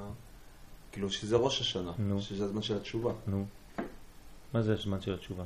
לא, כאילו, קודם כל, אם אני, יש, אם אני בדורמיטה, אני כן. יכול להרגיש את זה? בוודאי, אתה, אתה, אתה יודע את התהליך, את המהלך. אז אני... לא חשוב, אתה, לא, אתה יכול ללמוד את המהלך. מה, אתה לא לומד מה קורה כשאתה ישן? אתה יכול ללמוד על מה קורה כשאתה ישן, נכון? מה קורה כשעם ישראל בגלות? למדנו, נכון? גלות זה שינה, שינה עמוקה, תרדמה. נו, אנחנו לומדים מה זה גלות כדי לדעת מה זה גאולה. המהר"ל אומר אם אתה לא לומד מה זה גלות, אפילו שאתה כן נמצא בגאולה, אתה צריך ללמוד מה זה גלות כדי להבין מה זה גאולה. אז אני לומד מה קורה בזמן הדורמיטה, זה כל הלימוד. כן, אז אפילו כשאתה ישן, כן, אז אתה יודע מה קורה בעצם. אז זה נקרא בזמן הדורמיטה להתבונן כי מה שהבין והחכים עד עתה היה בזה חיסרון. אתה צריך להבין שמה הדרגה שהגעת אליה עד היום היה בזה חיסרון. עוד לא הגעת למדרגות הרציניות. והיו בזה פרצות, היה לך בניין מלא חורים. אתה עוד לא בנוי בצורה שלמה, כל פעם שיש לך איזה פיתוי קטן, הופ, נכנס. למה? כי אתה עדיין לא חזק. שדרכו נכנס רוח שטות. כן, כל פעם שיש לך ב... לפני החורף אתה אוטם את החלונות, נכון? שלא ייכנס רוח שטות. שם רוח פרצים מתפרצת, נכנסת בכוח לבית, אפילו שאתה לא מזמין אותה. והיא גם תוקעת בשופר, כאילו. כן, אתה רוצה, יש תקיעת שופר, זה, זה בלבול. כן, נכנס רוח שטות של פיתוי היצר, ועתה הוא מבקש מהקדוש ברוך הוא שיכון אותו, כן? שייתן לו חן במוחין, וייתן לו ברכה, כן? חן זה חוכמת הנסתר, זה חוכמה ובינה. חוכמה זה חטא ונון זה נון שערי בינה, זה נקרא חן, ונוח מצא חן. לכן אנחנו אומרים את זה בראש השנה. כן, כשאנחנו מקבלים חן, זה חוכמת הנסתר, זה מוכין חדשים. אנחנו צריכים לכוון בזה, שאנחנו מקבלים מוכין חדשים לשנה החדשה. בשביל מה מתחדשת שנה? עוד פעם, עוד פעם להתחיל אותו דבר, סתם. רק תאריך, שינוי תאריך. זה לא ככה עובד. זה מוכין חדשים לכל השנה, מחודשים, מערת אור החוכמה והבינה בבהירות גמורה. כשאתה פותח ספר אחרי ראש השנה, אתה צריך להבין דברים שלפני ראש השנה לא הבנת. תעשו טסט, תפתחו היום בצהריים ספר שאתם לא מבינים, ותפתחו אותו ביום שלישי. הבא עלינו לטובה. בשנת תשס"ז לבריאת העולם שאנו מונים כאן, קהילת קודש כפר אדומים. כן, צריך לבדוק את זה, שאתה מבין דברים שאתה לא הבנת לפני. שזה יהיה כתריס שלא יחזור לזה החטא. ויש לומר שזה עניין תפילת שחרית בראש השנה, קודם תקיעת שופר, שהוא זמן של בקשה וחינון מהקדוש ברוך הוא שיכון אותו בדעת, וכוננו מאיתך חוכמה, בינה ודעת, או חוכמה, בינה והשכל. כך אומרים האשכנזים? והשכל. והשכל אבל זה רק אשכנז. אה, רק אשכנז. ספרד. אומרים דעת גם? דעת, כן. אה, ספרד הם יותר, אה, הם כאילו אשכפרד. משהו כזה באמצע. חב"ד. כן. טוב. אז וכינון מהקדוש ברוך הוא שיכון אותו בדעת נכונה ובתבונה נכונה בעת המשכת המוחין בתקיעת שופר שלא ישוב לכסלה עוד. כל זה זה, זה כוונות, כל זה זה הבנה.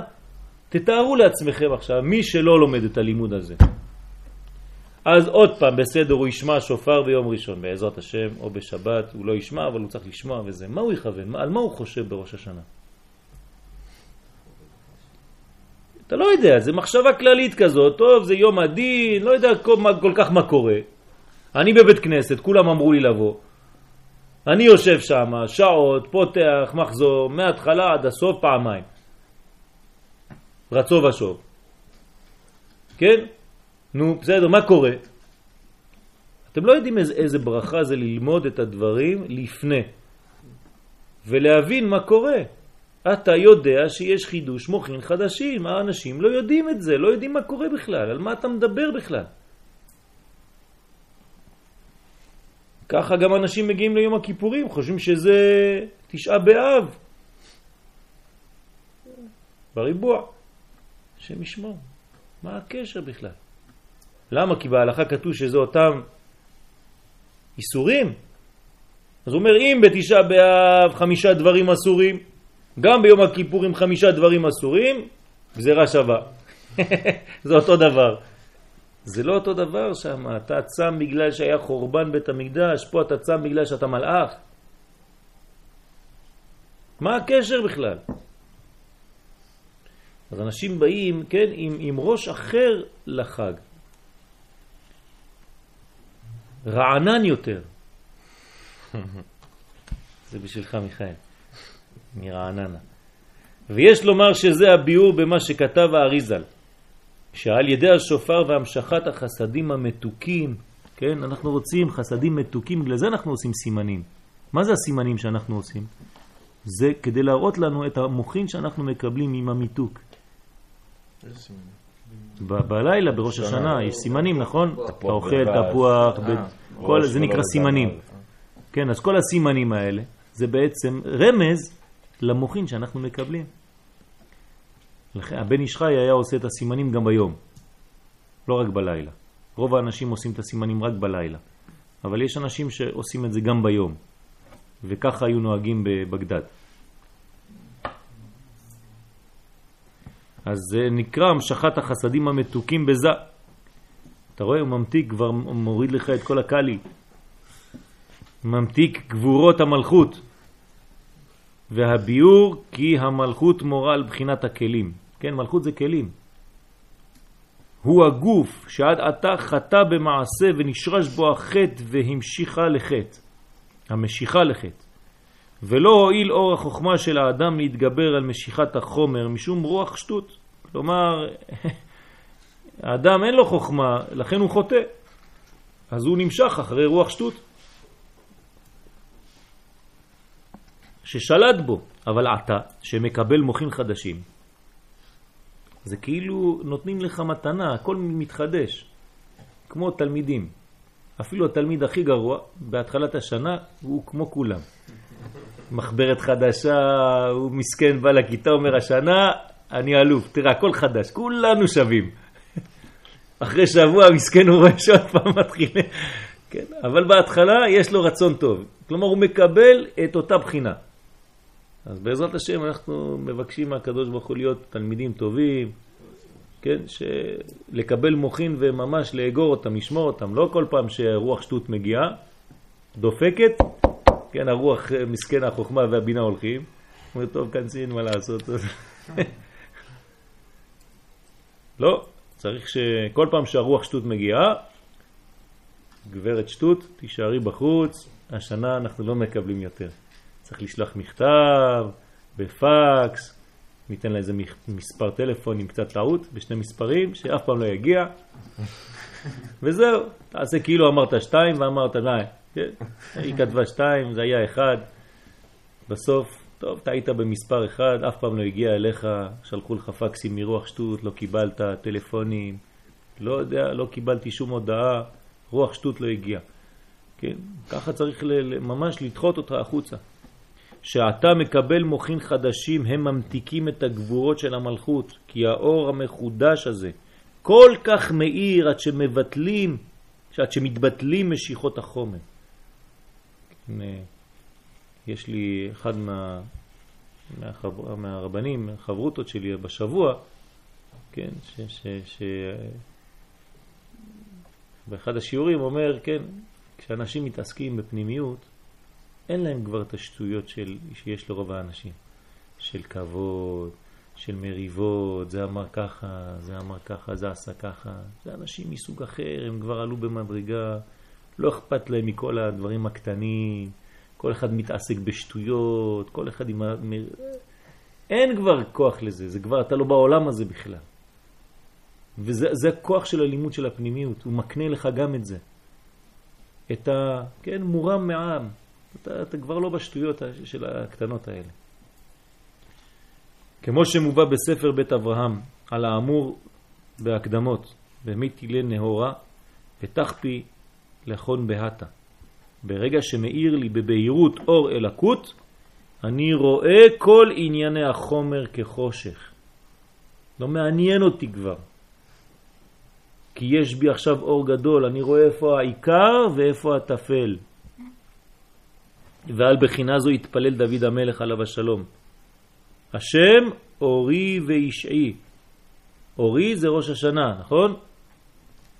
אתה רואה, זה, זה עוזר, אתה רואה שיעורים איך הם עוזרים. וישעי, יום הכיפורים. כי יצפנני בסוכו, חג הסוכות, וכו'. ואמרו, כן, חז"ל, אורי, אורי זה ראש השנה, במדרש. האור של החוכמה, עכשיו אתם מבינים למה זה אורי. כי בראש השנה אנחנו מקבלים חוכמה חדשה, מוכין חדשים. כן?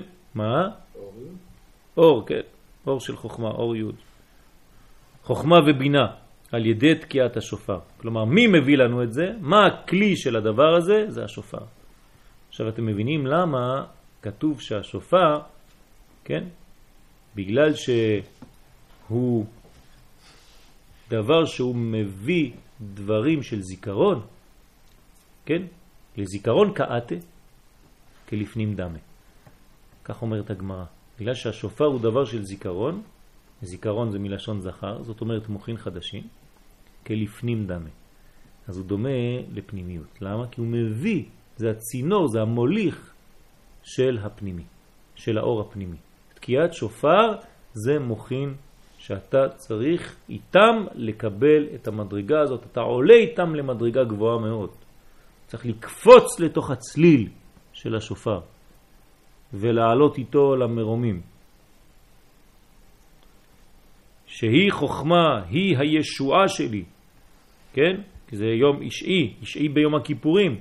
חוכמה ובינה, זה הישועה, זה האור, זה הגאולה. גאולה של עם ישראל זה לא דבר אחר. מה יש למשיח ביד? ספר הזוהר, זה מה שהוא ילמד. זה התורה החדשה, מאיתי תצא. זה לא שייתנו לנו תורה חדשה, חז ושלום, כמו שחשבו הגויים. תורה חדשה זה חידושים בתורה, מוכין חדשים. מה זה מוכין חדשים? זה זוהר. זה פנימיות התורה, זה תורת הפנימיות, תורת ארץ ישראל. זה מה שקורה. שלא אחזור לחטא, בבחינת לבבו יבין ושב ורפא לו. כן, רפואה תהיה לו. והנה עניין זה בעיקרו בראש השנה על ידי השופר. אבל שלמות העניין הוא עד יום הכיפורים. זה לא נגמר, כן? יש עשרת ימי תשובה. ויש לומר כי בראש השנה האירה בחינת החוכמה, וביום הכיפורים נשלה מערת בחינת הבינה. ראש השנה זה חוכמה, יום הכיפורים בינה. כן? חוכמה ובינה, בונים בניין שלם.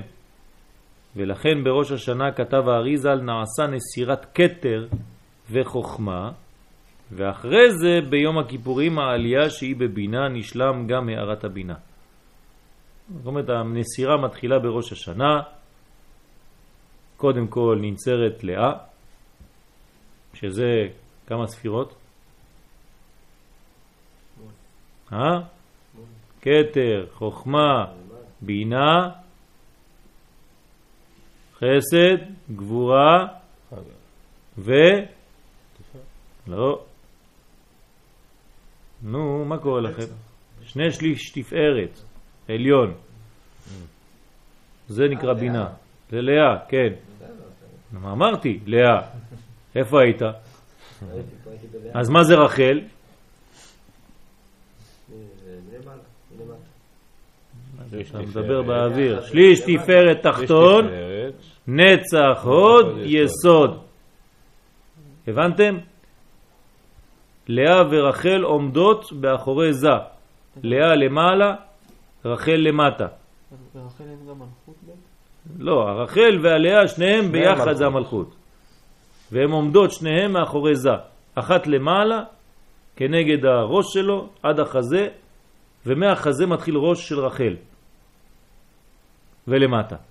לכן ביום הראשון זה נקרא דינה קשיה, כי זה הנסירה של לאה, וביום השני, כן, מתחיל רחל. בסוף זה נמצא, ומה קורה אחר כך? צריך לעבור מאחור לפנים. אז הבניין צריך להתחדש מנקודה בפנים ולהתגדל עד יום הכיפורים. בערב יום הכיפורים, כן, חוזרים פנים בפנים ועדיין אין זיווג. עד סוף התהליך בשמיני עצרת, שם יש חותם בתוך חותם. ככה אומרים המקובלים. על כל פנים, יש להוסיף לכל האמור כי סדר הבניין העליון תלוי בבניין התחתונים. כלומר, מה קורה למעלה? זה מה שאנחנו עושים פה בבית כנסת בקהילת קודש כפר אדומים. למטה. למטה. כמבואר בדברי אריזל ובכל בתי הכנסת בארץ ובעולם. בכל השנה, כלומר, מה שעניין שאנחנו עושים תלוי בבניין התחתונים, ואותו עניין גם בימים נוראים. שהוא זמן התחדשות הבניין העליון, שזה תלוי באדם התחתון, כמה שהוא משתוקק ומתפלל להמשיך לו מוכין חדשים.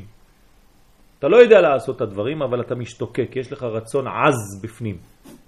הווה עז כנמר וקל כנשר. כן? גיבור כארי, כן? ורץ כצבי לעשות רצון אביך שבשמיים. אם אתה כמו אלה, אז אתה מקבל, הרצון הזה הוא כבר חזק. לקבל מוחין חדשים כמבואר כך, הוא גורם גם למעלה שמתחדשים מוחין חדשים באדם העליון. מי זה האדם העליון? מי זה האדם העליון? זה. אה? זה. והאדם התחתון, זה אנחנו, נקרא כך משום הדמה לעליון. אני צריך, אני צריך להיות דומה כאן למה שקורה בעולמות העליונים למעלה. כלומר, גם למעלה מישהו תוקע בשופר ומביא מוכין חדשים לזה, והזה יעביר למלכות, ואז יהיה קשר לעולם שלנו. ונמצא כי כל הבניין העליון תלוי ברצון התשובה. ברצון! תשימו לב, ברצון. מספיק שאני רוצה באמת. באמת. מי שאין לו רצון בעצם. נכון. לא. הרצון הוא הקובע. אחרי זה אני צריך לבנות את זה, אבל הרצון זה הקובע. אני רוצה ואני צריך להגיד את זה בפה מלא. תלוי ברצון, ברצון התשובה של התחתונים, שעיקרה הוא הרצון למוחין חדשים. מה זה התשובה?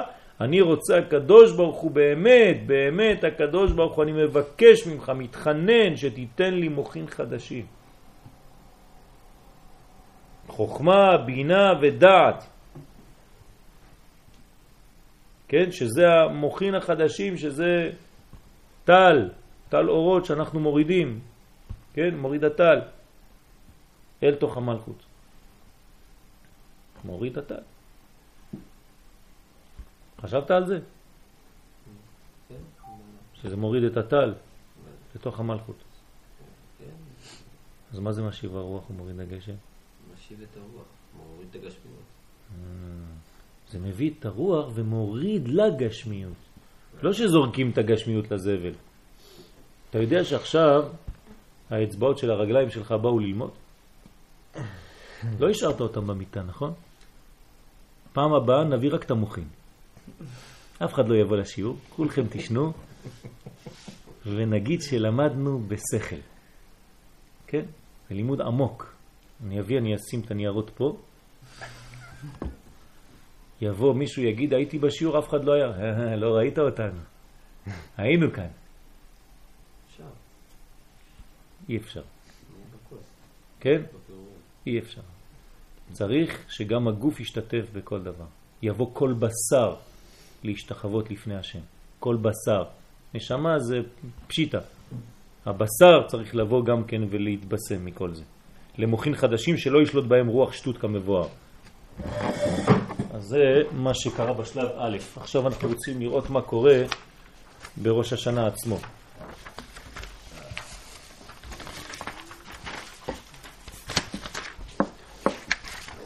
ענייני ראש השנה ויום הכיפורים באספקלריית הרמח"ל. זכותו תגן עלינו אמן. ראש השנה הוא יום הדין. הוא יום שנברא בו העולם. כלומר, בריאת האדם. אנחנו אומרים היום הרת עולם, הרה מלשון הריון.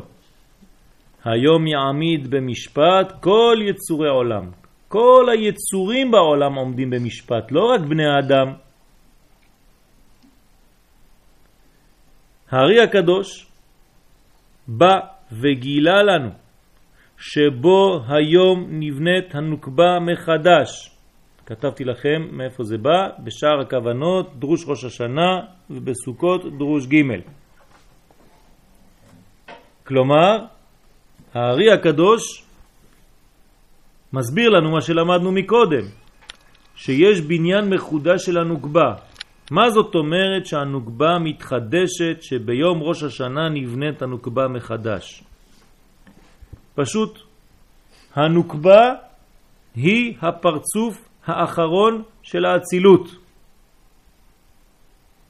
זאת אומרת, כשאני לוקח עשר ספירות, שזה בעצם הבניין שמקשר אותי אל אינסוף ברוך הוא, יש פילטרים, עשרה פילטרים, מנגנון בניין של עשר ספירות, המדרגה הכי קרובה אליי זה המלכות. היא שורש התחתונים. אנחנו נקראים התחתונים, לכן המלכות היא שורש בשבילנו. כי זה השלב הראשון שאנחנו נוגעים בו כשאנחנו עולים, או השלב האחרון שכשהוא יורד כביכול, אז המלכות היא השלב האחרון לפני שזה מגיע לעולם הזה. אז המלכות היא מין מחסן כזה בין העליונים לבין התחתונים. היא מקבלת מכל המקומות. היא מקבלת מלמעלה, מהקדוש ברוך הוא כדי להעביר לנו, וכשאנחנו מחזירים אינפורמציה לשמיים, זה עובר גם כן דרכה. לכן כל התפילה שלנו, כל התפילות שלנו, זה במלכות. זה המחסן הרוחני שמעלה את התפילות לשמיים. בסדר? אבל האצילות הוא לא- הוא לא העולם התחתון. לא חשוב. בניין האצילות זה שורש לכל העולמות, כן? וכשאתה אומר מלכות, זה מלכות של כל העולמות, זה אותו דבר, כן? כשאנחנו מדברים על אצילות, זה כדי לא להיכנס לכל הפרטים. כלומר, כשאתה לא יודע איפה אתה נמצא, אתה מדבר באופן כללי על ספירות, אתה מדבר על אצילות. אז אם אתה יודע מה קורה באצילות, אתה כבר יודע מה קורה בבריאה, ביצירה, בעשייה, לא חשוב ולא צריך להיכנס עכשיו לפרטים.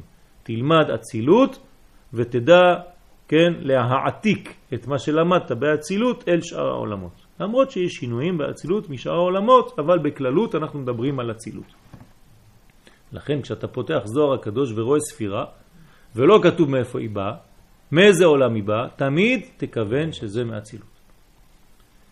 אז בא הארי הקדוש וגילה לנו שבו היום נבנית הנוקבה מחדש. הנוקבה היא הפרצוף האחרון של האצילות, היא שורש התחתונים, היא השכינה. אנחנו קוראים לה שכינה כי היא שכנה, יש לה שכנות איתנו, היא קרובה אלינו. והיא נקראת בכל מקום מלכות. זה נקרא מלכות. יש בה הכל. מה הכוונה בכל מקום? זאת אומרת, בכל המקומות שחז"ל מדברים על השכינה קוראים לה מלכות.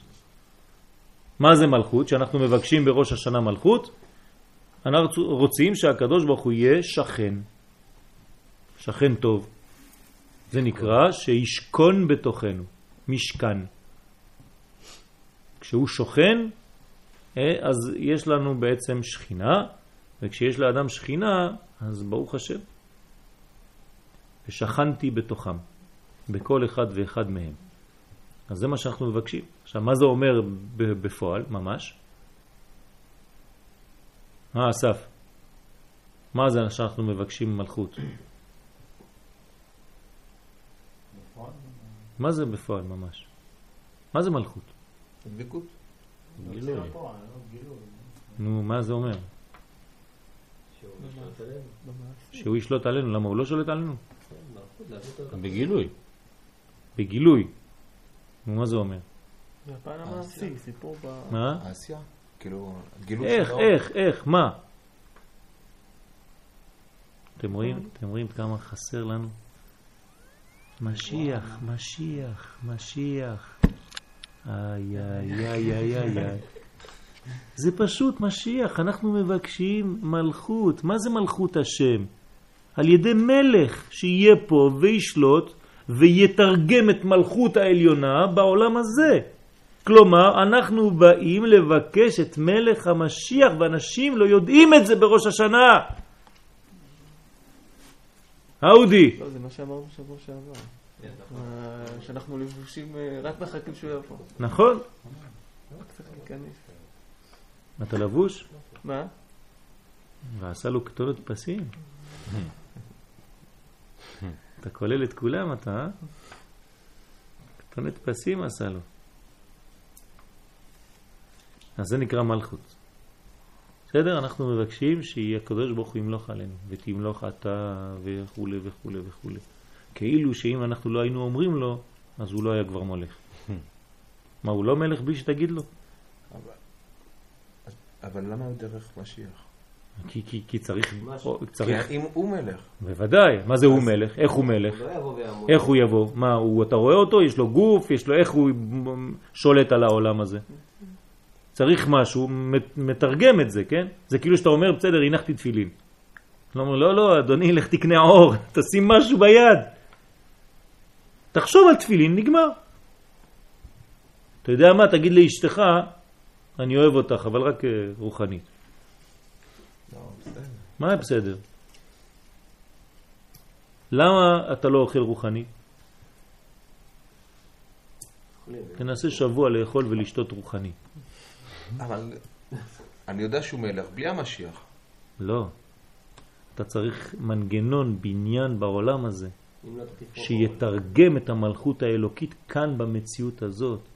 צריך סדר כאן, עם מלכות כאן, עם אנשים שעובדים במלכות הזאת, כן? יש עבודה, סדר יום של מלך. זה לא סתם דברים בשמיים, היא לא בשמיים היא. כי קרוב אליך הדבר מאוד, בפיך ובלבבך לעשותו. צריך שיהיה בניין מגושם בעולם הזה של מלכות. למה אנחנו צריכים בית המקדש השלישי, אם כן? שיהיה מלך, נגמר הסיפור. בית המקדש השלישי זה הביטוי של המלכות הזאת במציאות. אנחנו צריכים, אנחנו בעולם של חומר, נכון? הקדוש ברוך הוא ברא חומר? למה הוא ברא חומר? לא מספיק לו רוחני? מספיק, מה אתה צריך חומר? אם הוא ברא חומר, משמע שאני צריך להביא לגילוי את כל האלוקות בתוך החומר. אם לא, לא היה בורא חומר. נכון? ומי שברא מכניס בתוך הבריאה את כל מה שהוא. זאת אומרת שכל העולם הזה, אפילו החומרי, מלא קודש. הכל קודש, רק אנחנו לא רואים. אז אנחנו צריכים מלך למשוח אותו, שהוא יקבל אינפורמציה מהעולם העליון, אנטנה, והוא ישדר לנו כל ישראל מירושלים. כאן מלך המשיח, בוקר טוב עם ישראל, כן, וכו' וכו', כל היום שיעורים, שמחות, בניין מחודש. בגשמיות. לנצח? אה? לנצח? לא יודעים. לא יודעים. זה תח... כאילו זה...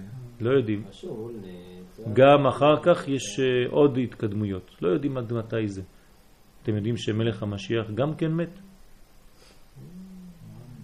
והרמב"ם אומר שהבן שלו ממשיך. וגם הבן ימות. וגם הבן שלו ימשיך. וגם הבן ימות.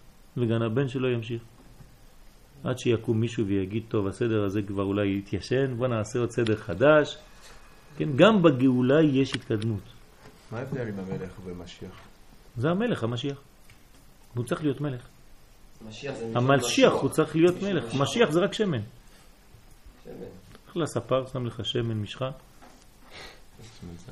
כן, שמן זית, זהו. אבל זה המלך, הוא מלך, הוא צריך להיות מלך, מלך מבית דוד. דווקא, סגנון דוד. חייב להיות לו שסע? מה? אם לא יהיה לו שסע, מה נעשה? עשה לו שסע. אל תדאג, אל תדאג. אתמול אמרנו שה... כן, בדיוק. נגע במצח. כן. שיש אנשים שיכולים להיות להם שינויים. לא, אבל זה שסע פה. לא חשוב. אל תדאג, יש אה, שינויים. שינויי מזג האוויר. ירד גשם ברעננה כשבאתי לכאן. אה, אתה רואה? נו, גשמי ברכה. אז זה צריך להביא מלך. הבנת למה מלך? זה מציאות אחרת, צריך פה מלך, שלטון. צריך מלחמות, יש אומות העולם, זה לא נגמר הסיפור. מה, אתה חושב הכל ייעלם? יבואו כל הבושים והבושות וכל הנסרלות וכו' וכו'. כולם אה, צריכים לבוא, להשתחוות, בירושלים ו- ו- ולעשות, זה, זה, זה, עולם, זה סדר עולמי חדש. בזמן של דוד המלך ושלמה המלך, הם היו כאילו... נכון, הגיעו לשלב כזה, אבל עוד לא היה עד הסוף, נכון, משיח. אתה צודק, נכון. משיח זה בכל דור ודור. בזמן הזה, אז שמה, אז דוד המלך היה משיח, מבחינת משיח, נכון. בכל דור ודור יש לנו מבחינת משיח. מה זה שהיא מלאה גם של עם- של עם ישראל וגם של האומה? בוודאי, אחר כך הוא, כן, מתוך המלכות של עם ישראל, עם ישראל ישדר את התוכנית העולמית. יהיה רק רדיו אחד. כל ישראל מירושלים לכל העולם כולו. וכל האומות ישמעו את התורה של ישראל. אנחנו נעביר את המסר ואת הברכה ואת השפע לכל העולמות. בסדר? אז בואו נתקדם לפני שיגיעו הסליחותים. אז מלכות היא הערה האחרונה בעולם האצילות, והיא בראש הבריאה. דהיינו כתר הבריאה, נכון? אם מסוף האצילות, היא כתר הבריאה. כל מה שאנחנו אומרים זה נראה הכל לוגי, נכון? פשוט, אתה סוף של מדרגה עליונה, אתה ראש של מדרגה תחתונה. אצל השכן אתה רצפה, אצלך אתה תקרה. בסוף האצילות היא שורש כל התחתונים. היא נמצאת בסוף האצילות והיא שורש כל התחתונים. בראש השנה, כותב הרמח"ל, בקיצור הכוונות, עמוד פ"ב, הקדוש ברוך הוא קובע איך תתנהג הנוקבה, זאת אומרת המלכות, בהנהגת העולם באותה שנה. דהיינו, מהו סוג הקשר שיהיה בין הענפים, שזה אנחנו, אנחנו נקראים ענפים, אנחנו התחתונים, עם שורשם, עם המלכות. אתם מבינים מה נקבע בראש השנה? מהו הסוג של הקשר שיהיה לנו בינינו לבין הקדוש ברוך הוא? מי יאחז בעץ חיים ומי לא יאחז בעץ חיים? הקשר, סוג הקשר, לא מי, כן, אני מדבר בצורה כללית, באופן כללית, אם העולם הזה יהיה עם ברכה, השנה, או שחז ושלום יהיו כללות. אם יהיה שלום, אם יהיה מלחמות, אם יהיה סובה, אם יהיה רעב, וכו' וכו'. כל זה נחתם הסכם חדש עם הקדוש ברוך הוא בראש השנה. אנחנו יושבים, יש לנו פגישה עם הקדוש ברוך הוא בראש השנה, ואנחנו פותחים חוזה חדש, הסכם חדש לשנה הבאה. אתם רואים מה קורה פה? הנה, אם לקרב אותם, זהו החיים. כלומר, כתובים בספר חיים. אם לקרב אותם, כלומר, אם הקדוש ברוך הוא מחליט השנה לקרב אותנו, אז אנחנו כתובים בספר חיים. כותבנו בספר חיים, למענך אלוהים חיים. אם לדחות אותם חז ושלום, אז מתים. בר מינן, שם ישמור. זה הסוג של הדברים שנקבעים בראש השנה. או להשפיע עליהם ברווח, זהו העושר, או בדוחק, זהו העוני, חז ושלום. המלכות הוציאה הנפרדים, כן, המלכות היא הסוף של האצילות, וממנה יוצאים כל הפרטים. בסדר? עד כאן מובן, נכון? כל- זה אנחנו. זה אנחנו, כל העולם, הכל נפרד. אבל בכל שנה מתחדש הקשר בין השורש לנפרדים, ונקבע מהותו למשך כל השנה.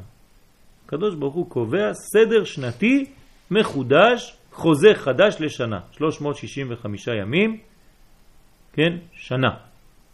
כמה זה בגמטריה שנה? 355. 355. אז למה יש לנו 365 ימים? 354. הסרט ימי תשובה. אה, עשרת ימי תשובה. איפה הם? מחוץ לזמן.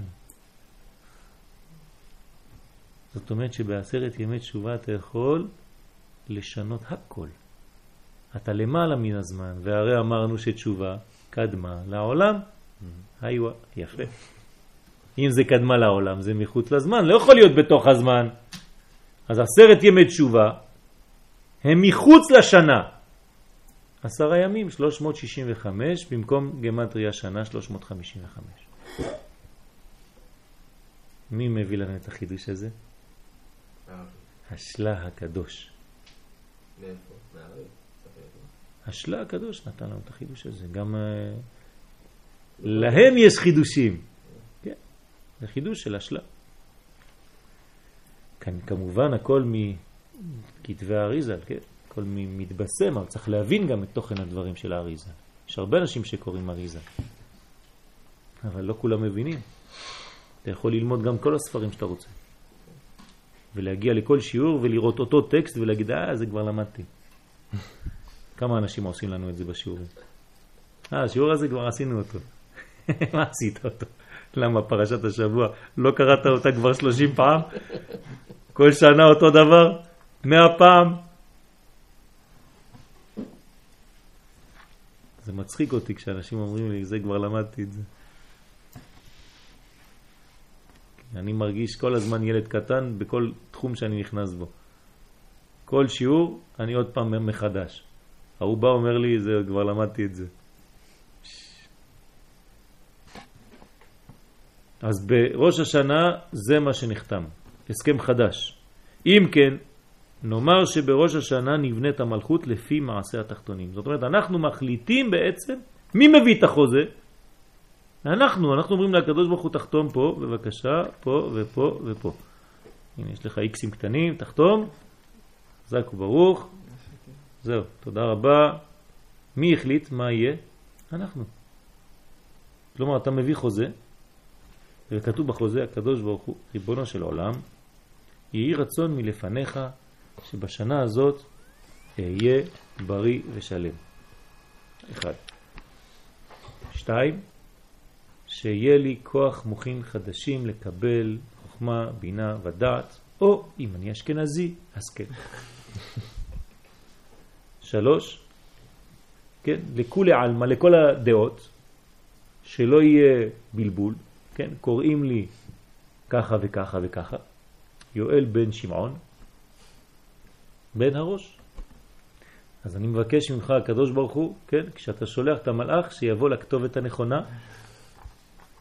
לשלוח בי. אבל אם קוראים לי יויו במקום יואל, וצוצו במקום צוריאל, או צחי במקום יצחק, או דודו במקום דוד, יש בעיה. המלאכים לא מבינים קיצורי דרך וקיצורי שמות. איפה הם ילכו לחפש את אותו דודו, דידי? בעיה. צריך לומר את הדברים, כן, בשלמות. השם יש לו משמעות חשובה מאוד. יש בו נורות מדליקות. אז כל אחד חוזה, חותם, אז כל החוזה הזה מבקש מהקדוש ברוך הוא תן לי מוחין חדשים ופרנסה ושפע ובנים שיהיו בתורה ולא יודע מה שאתה רוצה. כן, כמובן, שלב ראשון זה הגאולה. כל הרשימה הזאת, אתה אומר לו תחתום למטה בבקשה, פה, תעשה פה גם כן אה, ראשי תיבות בכל הסעיפים האלה, ככה אנחנו שום דבר. יש עדים, יש עדים, כן, השמיים והארץ, הנה אתם ניצבים, כן, או יהזינו השמיים ותשמע הארץ, עם רפי, אף אחד לא משקר, יש פה עדים שנשארים כל הזמן פה, עדים, אתה יכול למצוא אותם תמיד, לך תמצא את העדים של הכתובה שלך, אתה אפילו לא יודע מי זה. כן, שכחת מי זה כבר. אחד כבר נשואים 40 שנה, איפה העדים? פה השמיים והארץ, אין לך איפה לברוח, הם כולם פה.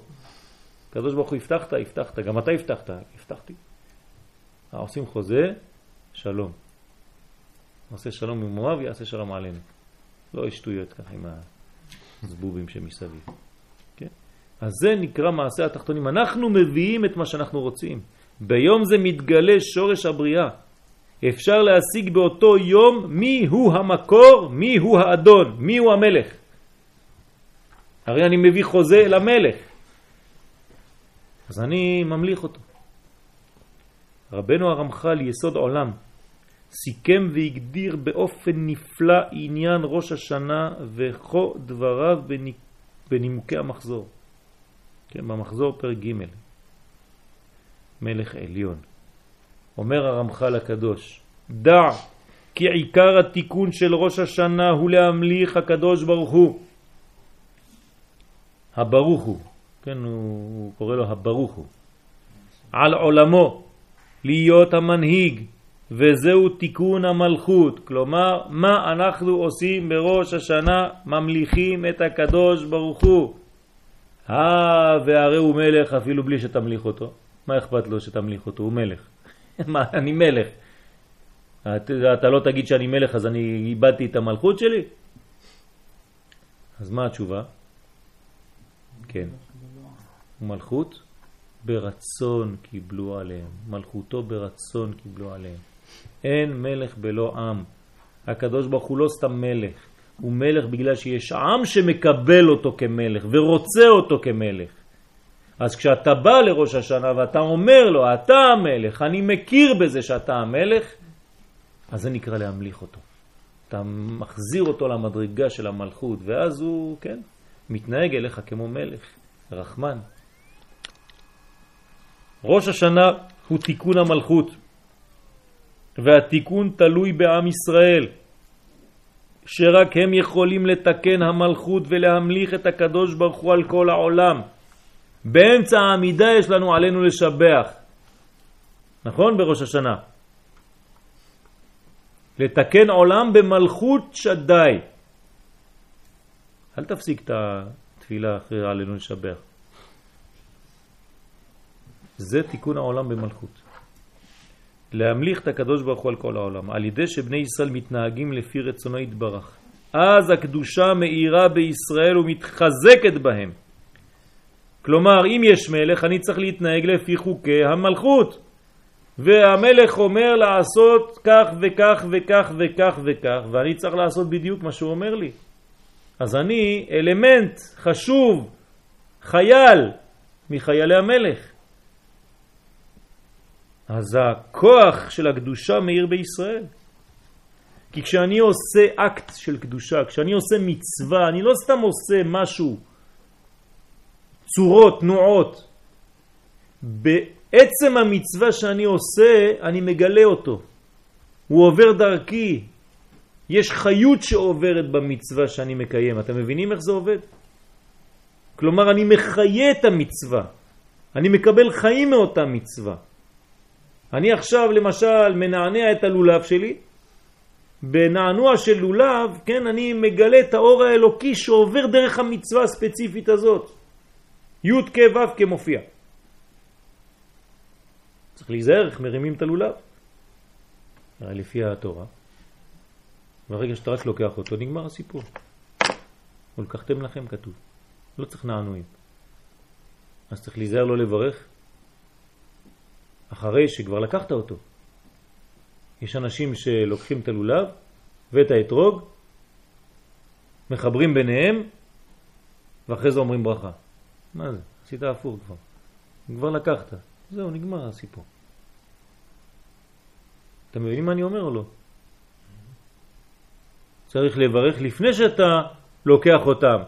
אז מה מצאו קונץ, פטנט? אתה לוקח את האתרוג הפוך, ואתה מברך את הברכה, ואחרי זה הופך אותו. זה מנגנון, זה... רגע, וזה לא... זהו. זה לא? זה מה לא לוקח? הדבר של אוכל. לא, זה? טוב או לא טוב? בטח שזה טוב. אה, אוקיי. מנגנון טוב, מצוין. אבל אם אתה כבר לוקח מלכתחילה איך שהם צריכים להיות, דרך גדילתו, וההוא שם בצד ימין וזה, זה כאילו שאתה אוכל ואחרי זה אתה אומר המוציא לחם מן הארץ. כבר אכלת. כן? אז מה עובר בזמן הזה? הוויה. הוויה עוברת, זה, זה מצווה.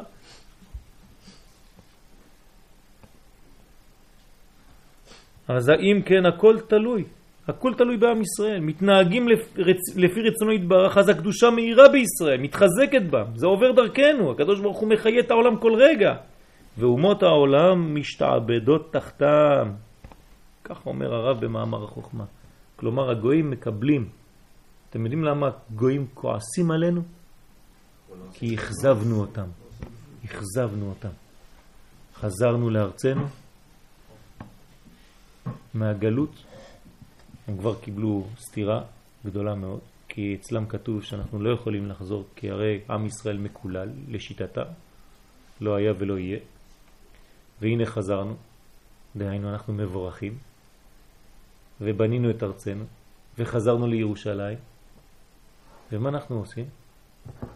במקום להתנהג כמו שאנחנו צריכים להתנהג, כמו יהודים שחוזרים לשורשם, שיש להם מסר לכל העולם, מסר אלוקי, אנחנו לובשים את הלבושים שלהם ומתנהגים כמוהם. אז הם מחכים, אומרים, רגע, רגע, מה, אתה חושב שעזרנו לכם לבנות מדינה? אנחנו חתמנו באו"ם. מה, שכחתם? התבלבלנו, טוב, אבל חתמנו. אנחנו מצטערים כל יום שחתמנו, אבל חתמנו. שיהיה לכם מדינה. ועכשיו אתם מתנהגים ככה? מה, אני צריך עוד גוי בעולם? מה ההבדל בינכם לבינינו? לא היינו צריכים עוד מדינה. אם אתם לא מביאים את השונות, את המיוחדות, את הספציפיות, את הסגולה שיש בכם, את הסגולה הישראלית לעולם, מה אנחנו צריכים אתכם? אתם מיותרים בעולם. ולכן צריך לחסל אתכם. ולכן באים כל העניינים של חיסול עם ישראל על ידי כולם. הם צודקים. הם רוצים לחסל אותנו בגלל שאנחנו לא עושים את מה שבאנו לעשות. יש דרישה. אז מתי נתעורר כבר? לעשות את מה שבאנו לעשות. אז עכשיו, בעזרת השם, אנחנו צריכים לקחת על עצמנו, לעשות את העניין הזה, לדבר על זה, ללמוד את זה, לשדר את זה, קבל עם ועדה בערוצי התקשורת. יש לך פה רדיו? אתה יכול להכניס אותנו איזה שידורים חדשים? עוד מעט יהיה רדיו חדש. רדיו של אה, כנראה לאומי. עכשיו הכניסו איזה אחד מש"ס, שר התקשורת, אז הוא עכשיו מתחיל לבנות להם רדיו חדש. אז יהיו מלא עכשיו אה, ערוצי קודש, לא פיראטים. עד עכשיו כל הדתיים זה פיראטים. יש להם איזה עין ככה כמו זה, עם... וחרבות, כן? שר תקשורת חדש, מטעם ש"ס. לא. לא, לא, זה אחד חדש, עכשיו שהוא בונה עכשיו רדיו חדש. אז גם בטלוויזיה מתחילים להיכנס כל מיני כיפות סרוגות וכל מיני אנשים דתיים, יותר ויותר. כן? זאת אומרת שהכיוון הוא נכון. גם בצבא, בכל המקומות, לאט לאט, כן, מתקרבת, כמעה כמעה מתקרבת הגאולה, מתקדמת. תהליך איטי, הדרגתי, אבל נעשה, לא להתייאש. אין ייאוש בעולם כלל. אתמול רבו כולם שם בשדה תעופה, הלכו מכות. כל הברסלבים. כן? כן, כי שילמו להם את הטיסות, זה היה זיוף. הם הגיעו לשם וכל הכרטיסים לא היו בכלל. לא היה ולא נברא. לא היו כרטיסים, לא היה שום מטוסים לאומן. ההוא שם הברסלבים, מה עשו? התנפלו שם על כל הצוותים. התחילו להרביץ שם מכות, כל שדה תעופה היה שם אומן. באומן או פה? לא, פה. היה פה אומן. אומן, אומן ראש השעה, מאומן. בל- בלגן היה שם. בלגן שלם. כן, כמעט שברו את שדה התעופה. אלה של ה-200 דולר? כן, מלא, אני יודע מה. גם אלה שלא היו הצטרפו לחבר'ה. כן. ברוב עם הדרת מלך. בלגן שלם. אז אם כן, הכל תלוי בקבלת המלכות של עם ישראל. ראש השנה הוא הזמן הכי ראוי לתקן מלכותו יתברך, ובלשון רבנו הגדול, ביום, ביום ראש השנה האדון, קדוש ברוך הוא, עומד כביכול בבחינת מלך על עולמו, הוא מופיע עם הבגדים של המלך. המלך בשדה, המלך מופיע. ועל כן הנה השעה ראויה להתפלל לפני שתגלה מלכותו לגמרי בעולם. לפני! למה? שהיא כבר תתגלה, אז מה עשית? בטח, אתה תגיע כמו איזה... כן, גם אני, גם אני כן, מהחבר'ה, כן? איפה היית כשלא ראו את המלך? אה? ויתוקן העולם על ידי זה, זה תיקון העולם. אבל אמרת שיודע תעלומות, אפילו מי שירהר, אז בסדר. בסדר, אבל צריך גם לערער, ולא רק לערער, זה לא שיטה, זה התחלת התהליך, כן? אל תלמד מזה שצריך לערער ונגמר הסיפור. הרהרתי. קדוש ברוך הוא יגיד לו, אתה רוצה פרנסה? הרהרתי. גם את הרהרתי, זהו. מה? זה כמו אחד עובר ליד אה, אה, מקום שמוכרים בו איזה נקניקיות, סנדוויצ'ים. בא, עומד שמה, עומד שמה. אומר לו, מה אתה עושה פה? אתה רוצה לקנות או לא? אומר לו, לא, אני רק מריח. אומר לו, תשלם. אומר לו, מה, אני אשלם לך על ריח? אומר לו, כן, מה, אתה מריח, אתה נהנה, תשלם. אומר לו, כך. אומר לו, מה עשית? אמר לו, שילמתי.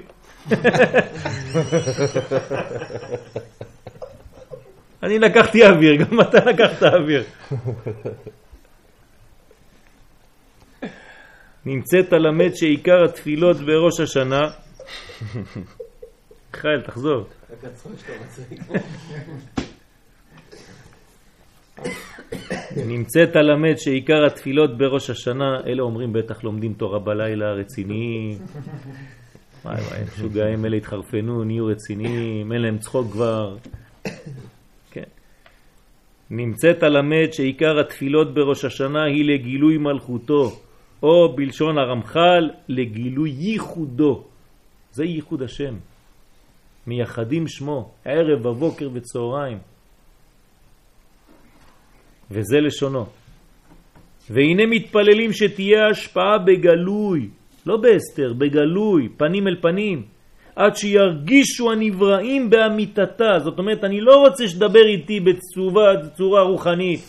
אני רוצה לראות את זה ממש בחוש, שיהיה בית המקדש פה, שאני יכול ללכת לשם, להתפלל בבית המקדש, להביא כבשים מהשטח. אנחנו עוברים דרך שם, אתה לוקח איזה כבש או שניים. ישר. וזהו וידע כל פעול כי אתה פעלתו. ויבין כל יצור כי אתה יצרתו. כל יצור יבין שאתה יצרת אותו. זה מדרגה גבוהה, זה, אנחנו צריכים להרגיש את זה בחוש. ואומר כל אשר נשמה באפו, השם אלוהינו אלוהי- מלך, זה ישראל מלך. אלוהי ישראל מלך. מלכותו בכל משל. ומלכותו בכל משלה. קודם כל הוא אלוהי ישראל, ומתוך שהוא אלוהי ישראל, אז זה על כל העולם כולו. ככה זה הסדר. כן. אתה רגיל לשיטות האלה. אתה. כן, זה תורת הרב. כן, מתוך שהוא עובר דרך ישראל, אז הוא מתפשט לעולם כולו. ככה, כן, זה, זה המקובלים. כן, עליהם השלום, הנה, ברוך השם. והנה מדרגות הנביאים, הנביאים שלוש הן, והן המעשים, הנבראים, סליחה, מדרגות הנבראים הם שלוש, והן המעשים, היצורים והברואים, כן? לפי העולמות, עשייה, יצירה ובריאה, מידת לעילה, ממטה למעלה. כלומר, עולם העשייה למטה, עולם הבריאה יותר, יצירה יותר גבוה ובריאה יותר גבוה. מבחינת שלושת העולמות, בריאה, יצירה, עשייה, וכנגדם, אנחנו אומרים, וידע כל פעול, זה עשייה. ויבין כל יצור, יצירה. כן, פעול מלשון פעולה זה עשייה, יצור מלשון יצירה, ויאמר כל אשר נשמה באפו נשמה בריאה. זאת אומרת שתמיד אנחנו מכוונים לשלוש עולמות. שלושת העולמות הם בכוונה הזאת של התפילה. אז אתם יכולים לפני החג, כן, לכתוב בסידור שלכם המחזור, פעלתו עולם העשייה, הנעשים, יצרתו עולם היצירה, וכל אשר נשמה באפו עולם הבריאה. ואומנם מלכותו בכל משלה. הכוונה השליטה הגמורה שהאדון שולט בכל, שאפילו הרעה מחזירה לטובה. כן? במאמר החוכמה. כלומר, גם הרע הופך להיות טוב. מי מסוגל להפוך מר למתוק? המקובלים. למה? כי הם רואים את הדברים בתוכיות המציאות. והם מסוגלים לראות את האור שנמצא בתוך החושך. זה נקרא עיל ונפיק בזוהר. זה עוד שיעור בפני עצמו. עיל ונפיק. קם ויוצא, נכנס ויוצא, כן? עולה ויוצא. עולה. כן. כי אנחנו עולה זה נקרא נכנס, אותו דבר. כי עלייה, עיל זה נכנס. אה? עיל זה נכנס. זה אותו דבר. זה עיל, זה נכנס ועולה, זה אותו דבר, זה פנימיות. כשאומרים עליון בקבלה, אומרים פנימי. כשאומרים תחתון, אומרים חיצוני. לכן מחזירים את הרע לטוב. סוף כל דבר יהיה לטוב. בסוף הכל, השליטה הגמורה, האדון שולט בכל. החזרת הרע לטוב. גם הרע יתברר כטוב. דהיינו גילוי ייחודו יתברך, שאתה תבין שאין שתי רשויות חז ושלום, הכל אחד. עיקר שבחו של הקדוש ברוך הוא הוא בהחזרת הרע לטוב. זה העיקר, תשימו לב, עיקר השבח של הקדוש ברוך הוא זה מה שאתה חשבת שהוא רע, גם זה טוב. כלומר, מאת השם לא תצאנה הרעות והטוב, רק טוב יוצא. להפוך את כל הנמצאים מרעה לטובה. להראות שאין שום שולט ומושל אלא הוא. אין מי שמעכב רצונו ואין מי שיאמר לו מה תעשה ומה תפעל. אף אחד לא יגיד לו את זה. כי הכל מעשה ידיו. רובה של תורת הרמח"ל סובבת על עיקרון זה של גילוי ייחודו. רכב ישראל עמוד 310, שי. אולם גילוי ייחודו בפועל אינו אלא לקראת סוף אלף השישי עם ביאת מלך המשיח. כשיבוא מלך המשיח בסוף האלף השישי, שמה יהיה גילוי בפועל ממש. אנחנו נראה את הדברים כאן בחוש, ממש בגוף שלנו. זה לא דבר שהוא רק רוחני ונמצא שם בעולמות הארטילאיים עליונים, פורחים באוויר, וירטואלים. לא, זה יהיה מציאות אמיתית, מלך אמיתי בשר ודם שתוכל לדבר איתו, שאוכל ושותה, שנשוי, שיש לו אישה וילדים, אבל הוא מלך המשיח. אמנם בכל זאת, בכל שנה ושנה, בראש השנה, מתגלית בחינה זו של עולם הבא, כלומר של הבחינה הזאת שאנחנו מחכים, מצפים לה, מייחלים לה, שנקראת עולם הבא. כל שנה זה מתגלה מחדש, כאילו אנחנו תואמים, למי שהיה בשיעור השבוע, בפרוזדור יש כבר מהטרקלין. גם בפרוזדור הזה. והפרוזדור הוא בעצם ראש השנה, לענייננו כאן. אז כשאתה טועם בראש השנה את היום הזה, אתה טועם בעצם מעין עולם הבא, את האור האלוקי. ויקבלו כולם את עול מלכותך. אז מה אנחנו עושים עכשיו בקטן ביומיים, במצומצם, במרוכז? ביאת המשיח, בקטן. יומיים אנחנו ממליכים את הקדוש ברוך הוא, כאילו אנחנו במציאות של גאולה שלמה. כל עם ישראל כאן, כולם ביחד, הראש למעלה, הגוף למטה, אשכנזים וספרדים, קומה שלמה, כן? מזגנים למעלה, מזגנים למטה. יש גם למטה, זכינו למיזוג הגוף, למזג את יינו במים, שלא יהיה רק גבורות. אנחנו גם כן עטופים חסדים וקרובים למקווה. כן. כל העניין זה בעצם קומה שלמה. אז אנחנו חיים בקטן ביומיים האלה את מה שנחיה בגדול בעזרת השם בכללות, בחוש. צריך לכוון על זה. ישנו שלב לפני עולם הבא. דהיינו האלף השביעי. מה זה השלב הזה? שיושבים ולומדים תורה בלילי חמישי. זה שלב שלפני עולם הבא. והוא יום הדין הגדול, זה ראש השנה. זה השלב שהוא המתווך בינתיים, כאילו מה שנחיה בעולם הבא זה בינתיים עכשיו, כן? ב-40 עיקרים. יום הדין הגדול הוא הראש לחיי הנצחיות. כלומר, כשהקדוש ברוך הוא בא ודן את העולם, מחזיר אותו לשורש, הרי העולם נברא במידת הדין. אז אנחנו חוזרים לשורש הבריאה. ואנחנו רואים את זה ממש בחוש ביומיים של ראש השנה. עכשיו, מה עושים ביום הדין הגדול והנורא? אוכלים ושותים ולבושים לבן ובטוחים שהקדוש ברוך הוא כבר יקבל את התפילות. מה? ככה אתה נכנס ליום הדין? בטוח שכבר תצא זכאי? כן. כי אנחנו רוצים. כן. מה? כי עם ישראל. כי עם ישראל יוצא זכאי. הבעיה זה רק אצל הפרטים. העם יוצא תמיד זכאי. אבל הפרטים כן צריך לעשות עבודה להשתייך לכלל הזה, להיות כן באותה מדרגה של עם ישראל. לחיי הנצח, נצחיות, נצח ישראל לא ישקר. ביום זה ידין הבורא יתברך את כולם וישפוט הראויים, כן, לשאר, לשאר לנצחיות והראויים לאבד חז ושלום. ביום הדין הגדול יהיו נסדרים כל מעשי העולם לפי סדריהם כמו שנעשו מראשית העולם ועד סופו. כן, כל הסדר האמיתי חוזר, ועל פי כל זה אנחנו גם כן עורכים סדר. יהיה השלמות בהיוודע ייחודו יתברך שמו, שאנחנו נחזור למודעות הזאת שהקדוש ברוך הוא הוא מלך העולם, הוא עשנו ולא אנחנו, לא בו' ולא באלף, איך שתרצו, לא אנחנו עשינו את עצמנו, הוא עשה אותנו ולא אנחנו, אנחנו שייכים לו, והוא בעצם מלך העולם, ואנחנו פשוט צריכים לתאם את המדרגה החיצונית, הפרטית שלנו, למדרגה הכללית של עם ישראל.